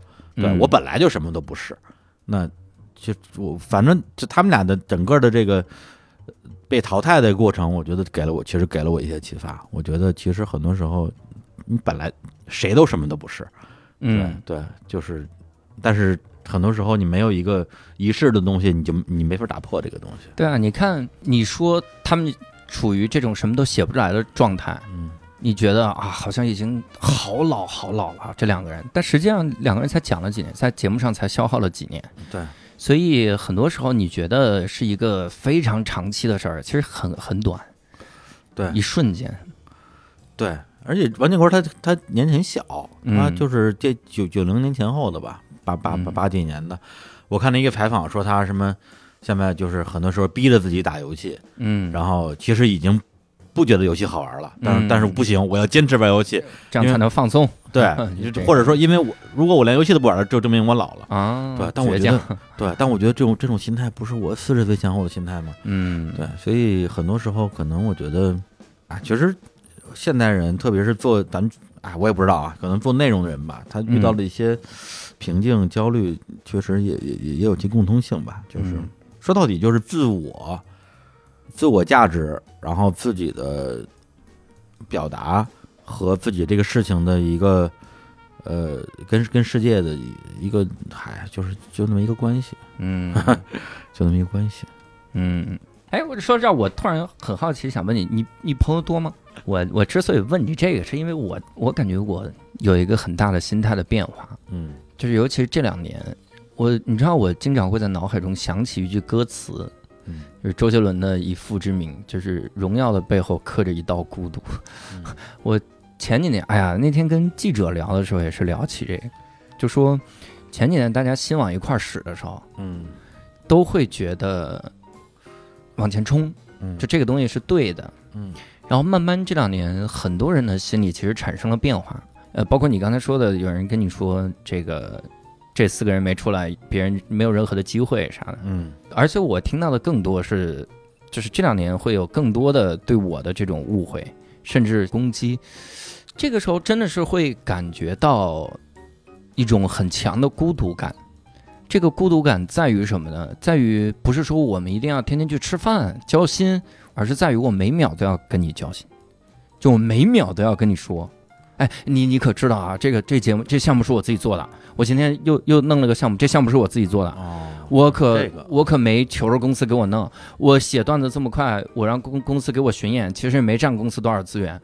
就你这两年让我感觉到我是一个每秒都会被人误解的人，这个嗯这种感觉越来越强，以至于我就在真的是反复在脑海中想起那个歌词，就不经意间开着开着车，突然就荣耀的背后刻着一道孤独。那那那那我那我在想，就是有没有可能啊？第一，有没有可能你认为你被误解这件事儿本身是一个错觉，你看，就就跟你那个那个理解一样，以，以及如果这个误解是真实发生的，嗯，你可不可以不去在意它？因为你就是会被误解，每个人都会被误解。嗯，我我后来想清这个，我后来想清的就是后者，就是说啊，算了，如果我人生需要每秒都要向大家解释我是什么人，我的想法，我还往不往前走了？真的，你说那举个最简单的例子，就是一个跑步的人，他要不要照顾所有周围人的感受？不管他跑第几，他跑最后一名的时候，要不要跟前面的说？哎，我跟你说，我现在稍微还有点劲儿呢啊，我一会儿就追上来，跟观众说，你你别嘲笑我啊，怎么样？要不要这样？所以最后真的是就想明白，就是不要管，不要完全不要去在意这种东西。但那个时候你就会很孤独，你真是哎呀，我跟你说，播客行业现在没有特成气候，你等咱们整那改天弄个什么播客播客秀大会，然后你没参加。啊你看看，你看看你的同行对你的眼神，你就能感觉到那句歌词。你家里，你刚才还想刻刻五个字，什么我真的很牛，你以后刻的就是荣耀的背后刻着一道孤独。你刻这个，嗯所以有的时候我会有很强烈的那种很孤独感。这个时候你真的要感谢一些朋友，就是你你实在很无助的时候，你放心跟他说你很孤独、你很嫉妒的朋友。我有有这么几个朋友，这个时候你会觉得，嗯，还行，但是这个心态的变化的过程是非常反复的，那种孤独的感觉特强烈。嗯，我觉得就是说，只是想要不那么孤独的话，嗯，呃我我觉得不需要那么多朋友。嗯我觉得就是有那么真的就就几个，嗯，就几个人，就是能够让你就别人对对我来讲，能够让我在状态不好的时候，我也想我也想见。那我觉得这个就是已经是老天爷发给我的就是礼物了。嗯，对我觉得就是就这一类朋友对我来讲就是来拯救我孤独的天使。嗯，对，那这样的朋友我我我我我我也有几个，我觉得就够用了吧？我觉得嗯就是那种，嗯，关于这个关于教主想红一直不红这个事儿，其实我我我我我自己经常，我不是经常，嗯，有时候会拿这个这个这个命题出来思考一下，嗯，就是拿你当成这样一个人生的一个一个一个样板，就比如嗯。说，如果如果你是这样一个人，嗯，或者说这个人是你特别好的朋友。嗯。对，就他就是你因为他的痛苦而感到痛苦，嗯，对，就是你觉得你有责任去帮助他走出嗯。这种、这种很很不舒服的状态。我就在想，那我应该怎我应该怎么劝你，或者说我应该把你往哪往哪个方向去引导？嗯。比如我会想说，你因为很很多的话就是怎么说都对，嗯，比如说。当有一天你不再那么想红的时候，你你就就红了了，对，或者说当有一天你不那么想红的时候，你还是没红，但是啊你快乐了，是吧？对。对，这是这是一个说法，嗯。或者你再换个角度说，说别的人可能要靠接受自己的不红来嗯救赎自己，嗯，而教主可能就是要靠红来救赎自己，嗯。所以 keep it，嗯。保持你的想红，嗯，我我跟你说一个最最大的误解，嗯，你知道教主想红一直不红这种话，永远是谁说出来的？谁说说？永远都是自己想红的人，嗯。他会拿我当一个靶子。我已经无数次的解释，我说我我就着急一件事儿，就是我自己的技巧不进步，我其他真的看得很淡。但绝大多数的人说我想红想疯了之前，都会说，那你看教主他想红想疯了，都是这样的。我任何的事儿都会被解释到这上。我做做播客，我做什么？别人说教主也太想红了吧！我天天写段子，他说教主也太想红了吧！那比如说，就是比如说，就是就是这个播播播无所谓，就是教主、教主想红不红这个这个印象，你觉得这个印象的来源是？比如说，大家为什么不不会说六兽想红想红就不红啊？波波想红不红？大家为什么就是会比较容易去聚焦在你这儿呢？是因为你的你的性格？嗯，因为什么呢？有这个可能性。我经常以前觉得，就我老给人一种很膨胀的感觉，嗯，然后那种很外放的感觉，所以很多人会风格，对很多人会第一反应就想给你泼冷水，嗯，他第一反应就是说我要教训一下你，就是这样的，就是哎没办法是风格的事儿，这个我早就已经放下了。我觉得今天跟你聊，我也可以相当于也对听众澄清，就说什么想红不想红，这一直都不是我的命题。那太好了，那太好了。所以很多人真的，你能听到的版本全都是想红不红的人跟你把我当个靶子，嗯，在这说教主得多想红啊！我我的确就是我的确很想红，但我不是说这个事儿就是我毕生的追求，我就是为了这个事儿我要豁命什么玩意儿？那我为什么不去答应很多的节目呢？我有病吗？我不是想红想疯了吗？嗯，你这么说，你这么说我就因因为我以前。呃，就是在那个娱乐行业，嗯，呃，做记者，后来也在唱片公司工作嘛。我我见过很多想红想疯了的人，嗯，我我见过是真的想红想疯了的人，就疯到已经不说人话了的那种状态，就非常非常非常令人印象深刻。所以，嗯，你这么说的话，那我觉得你跟他们还是不一样的，是吧？还是很不一样的。苦恼，人 人就是每秒都要被误解。对对对对，嗯，所以我觉得能够尽到自己的一个比较大的一个努力，能够比如说避免误解，嗯，解开误解。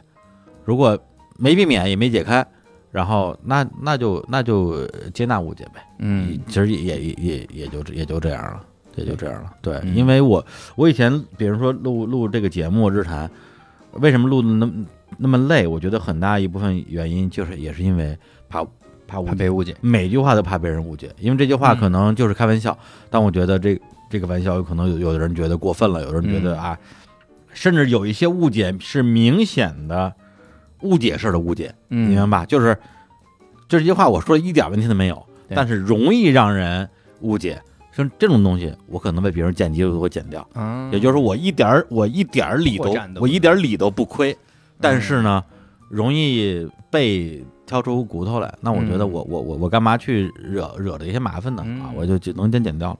对，所以就是其实从表达层面上，觉得也是挺压抑的吧？嗯，挺压抑的。对，但是现在我觉得，如果说现在再继续录一些东西，我还是希望能够尽量把自己的这个心结能够打开一点，就是让自己。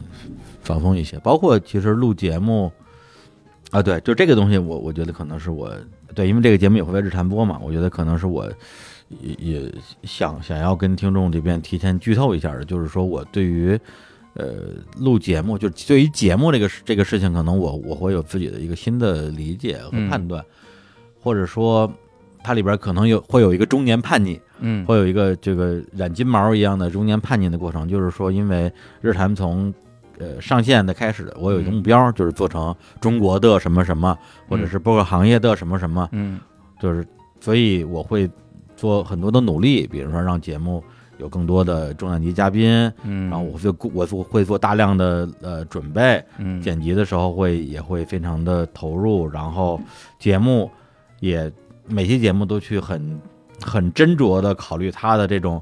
所谓的干湿比嘛，就干货和一些趣味的东西的一个比例，让它就是又有内容又呃可口宜人，就是考虑的参参数比较多，然后在诸多参数的一个综合的作用之下，最后形成了一个风格叫日坛风格。嗯，对，就是好像日坛是就是啊，就是哎，以前的日坛回来了，就是就是那个东西。嗯，对，但是这个日坛风格它其实，我觉得至少在去年吧，我觉得对我来讲。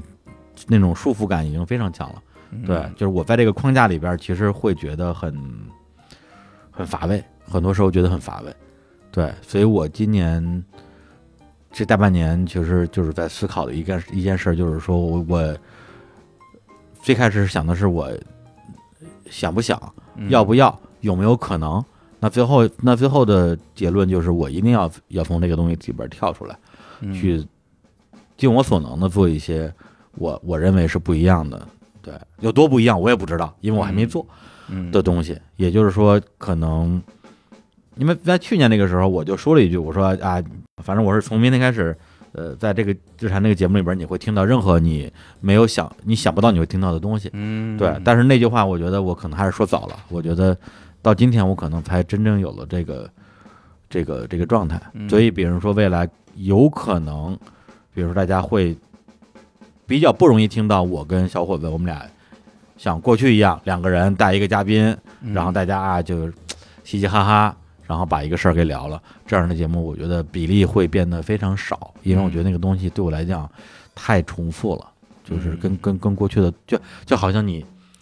对吧？五年五年时间一一直在演你唯一的专场，嗯就这个我觉得就太太太太没意思了，太没意思了。嗯对，所以还是想做一些尝试吧。比包括今天这个节目，他录的就相对而言就是跟新啊，对呃跟以前的日谈不一样，对对对对，我觉得嗯就是谁知道呢？对，谁知道是什么样的？对，但是我但是我大概其知道它不是什么样子的。嗯，好，那我们也期待李叔回归之后的日谈哈，看一看有什么东西是我们从来没想过能听到的、啊。裸体录音，裸体的我我听不出来，这怎么会突然哎弹自己的皮肤？你虽然听不，你虽然听不出来，但是 但是它绝对不一样，你信不信？为啥？因为就是自由啊，free。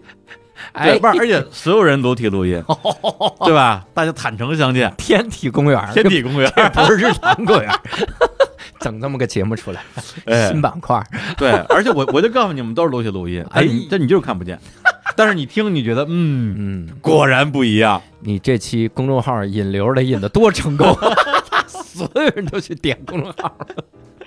哎呀，整挺好，所以这期也感谢李叔哈，能够跟我们敞开心扉的聊一聊。说实话，很多就这个时代能敞开心扉，或者说能值得别人敞开心扉的人很少哈，但是李叔是一定算一个。也希望各位多多关注日坛公园，听一听这个李叔这么多年的心路的变化哈，听出来是不是失眠录的？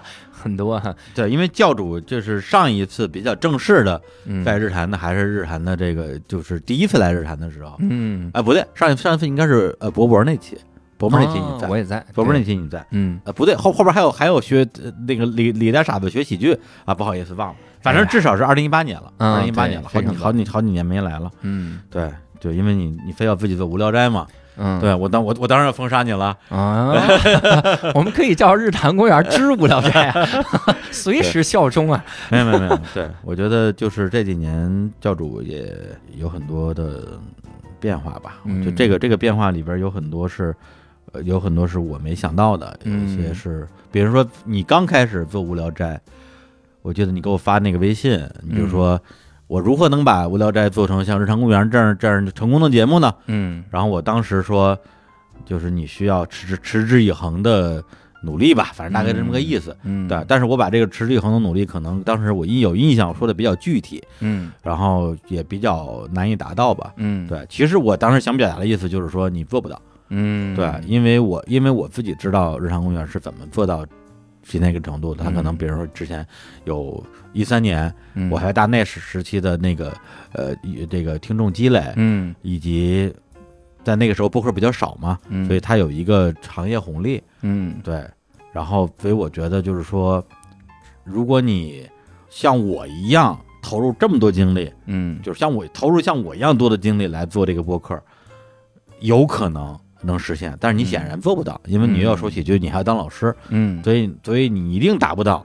你一定达不到你想要的那个那那个地方。嗯，对，所以当时其实我是有点劝退，劝退的意思，对，，就至少我觉得你就是你要说你做着玩儿，那我嗯觉得那那玩儿呗。但是你说你要你要做的像日坛一样好，我觉得你你就是做不到，嗯，因为它是一个很多的呃因素共同决定的。嗯对，但是去年去年小宇宙不是做那个年度的那个各种排排行榜评选嘛？嗯，嗯它有一个参数我印象特别深，就是总收听时长，嗯就是这个这这个这个网站上所有所有听众在你这个节目上花费的所有时间，嗯，这个数据我觉得是我认为是有价值的，嗯比一些其他的音频平台的那些排行榜，我觉得呃就是听上去合理的多。嗯然后我没记错的话，日产是第三，嗯，无乐斋是第二哎呦，啊，我们还真的这时候对啊，对，无聊斋是第二。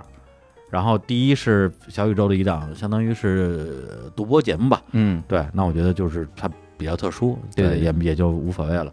对，所以当时我看到那个排名的时候，一方面确实就是那个时候，我觉得那个胜负心还有一点儿，说，哎，嗯这孙子再也上不了日坛了。那那那那个，居然让无聊斋骑到头上去了啊！怎么回事？怎么回事？啊，三天不打，上房揭瓦是吧？哎呀，哎，然后也会觉得说，我操，嗯这逼做到了。嗯，对，就是就是，虽然它只是一个纬度，或者说它只是一这一一个一场战役，嗯但是我觉得，仅就这个东西而言，已经远远超出了当时你问我能不能把无聊斋做得像日常好的时候，我对你的期待了，哦远远超出我期待。我觉得说，某种意义上，我觉得就是你你你帮助我建立了一个对世界的一个新的认知，嗯我觉得是这样的。我觉得这个事情是我觉得很好的一个事情。嗯，对，再聊我就哭了哈，所以我们就到这儿了。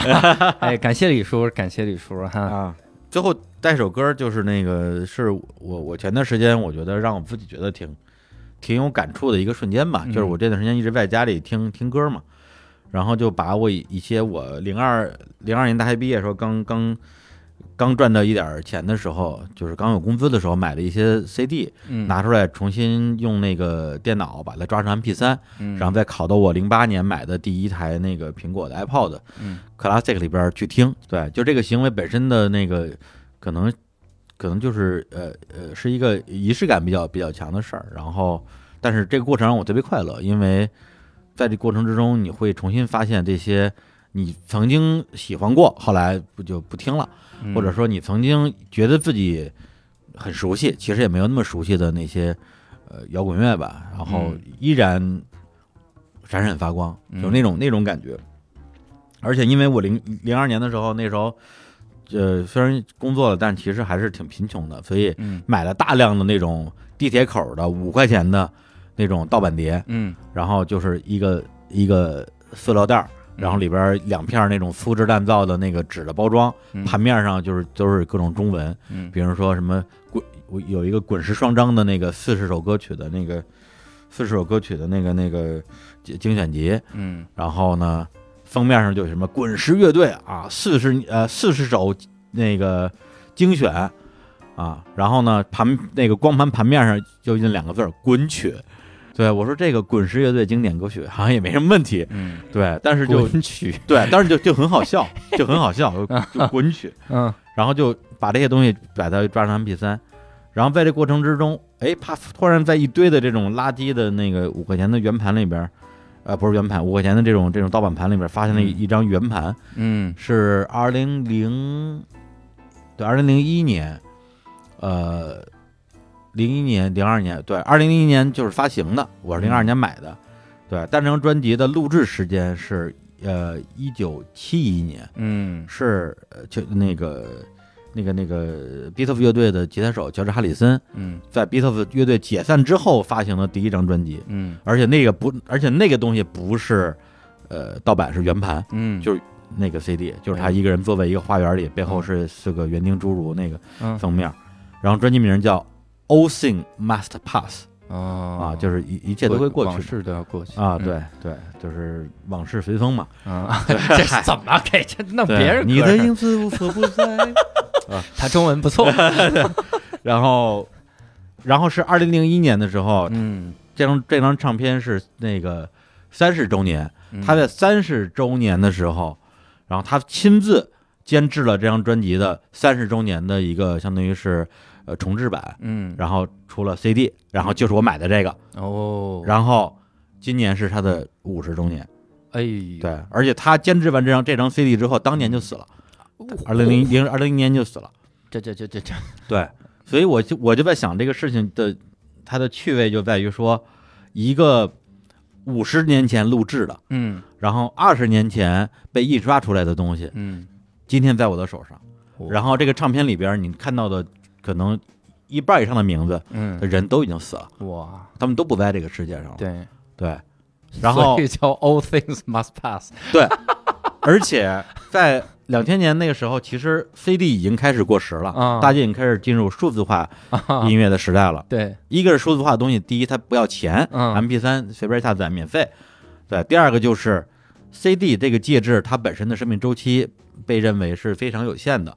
那时候经常说你的 CD 也你以为就是有有收藏价值，嗯过几年就消磁了，啊，对，它就变成一塑料片儿了。啊，就变成塑料垃圾了。你你买着有什么用？我我我后来买了，反正也有几万块钱的唱片吧。哇，对，就是因为就是因为上学的时候没钱嗯没钱买，后来就报复性消费嘛。嗯，对，明明知道这个东西它是一个可能是只能短暂嗯拥有短暂生命的一种音乐的媒体的介质，嗯，但是我只是为了那一刻的爽开心，嗯我就买了。买了之后也没指望这东西以后还能陪我多长时间，可能过几年就消磁了。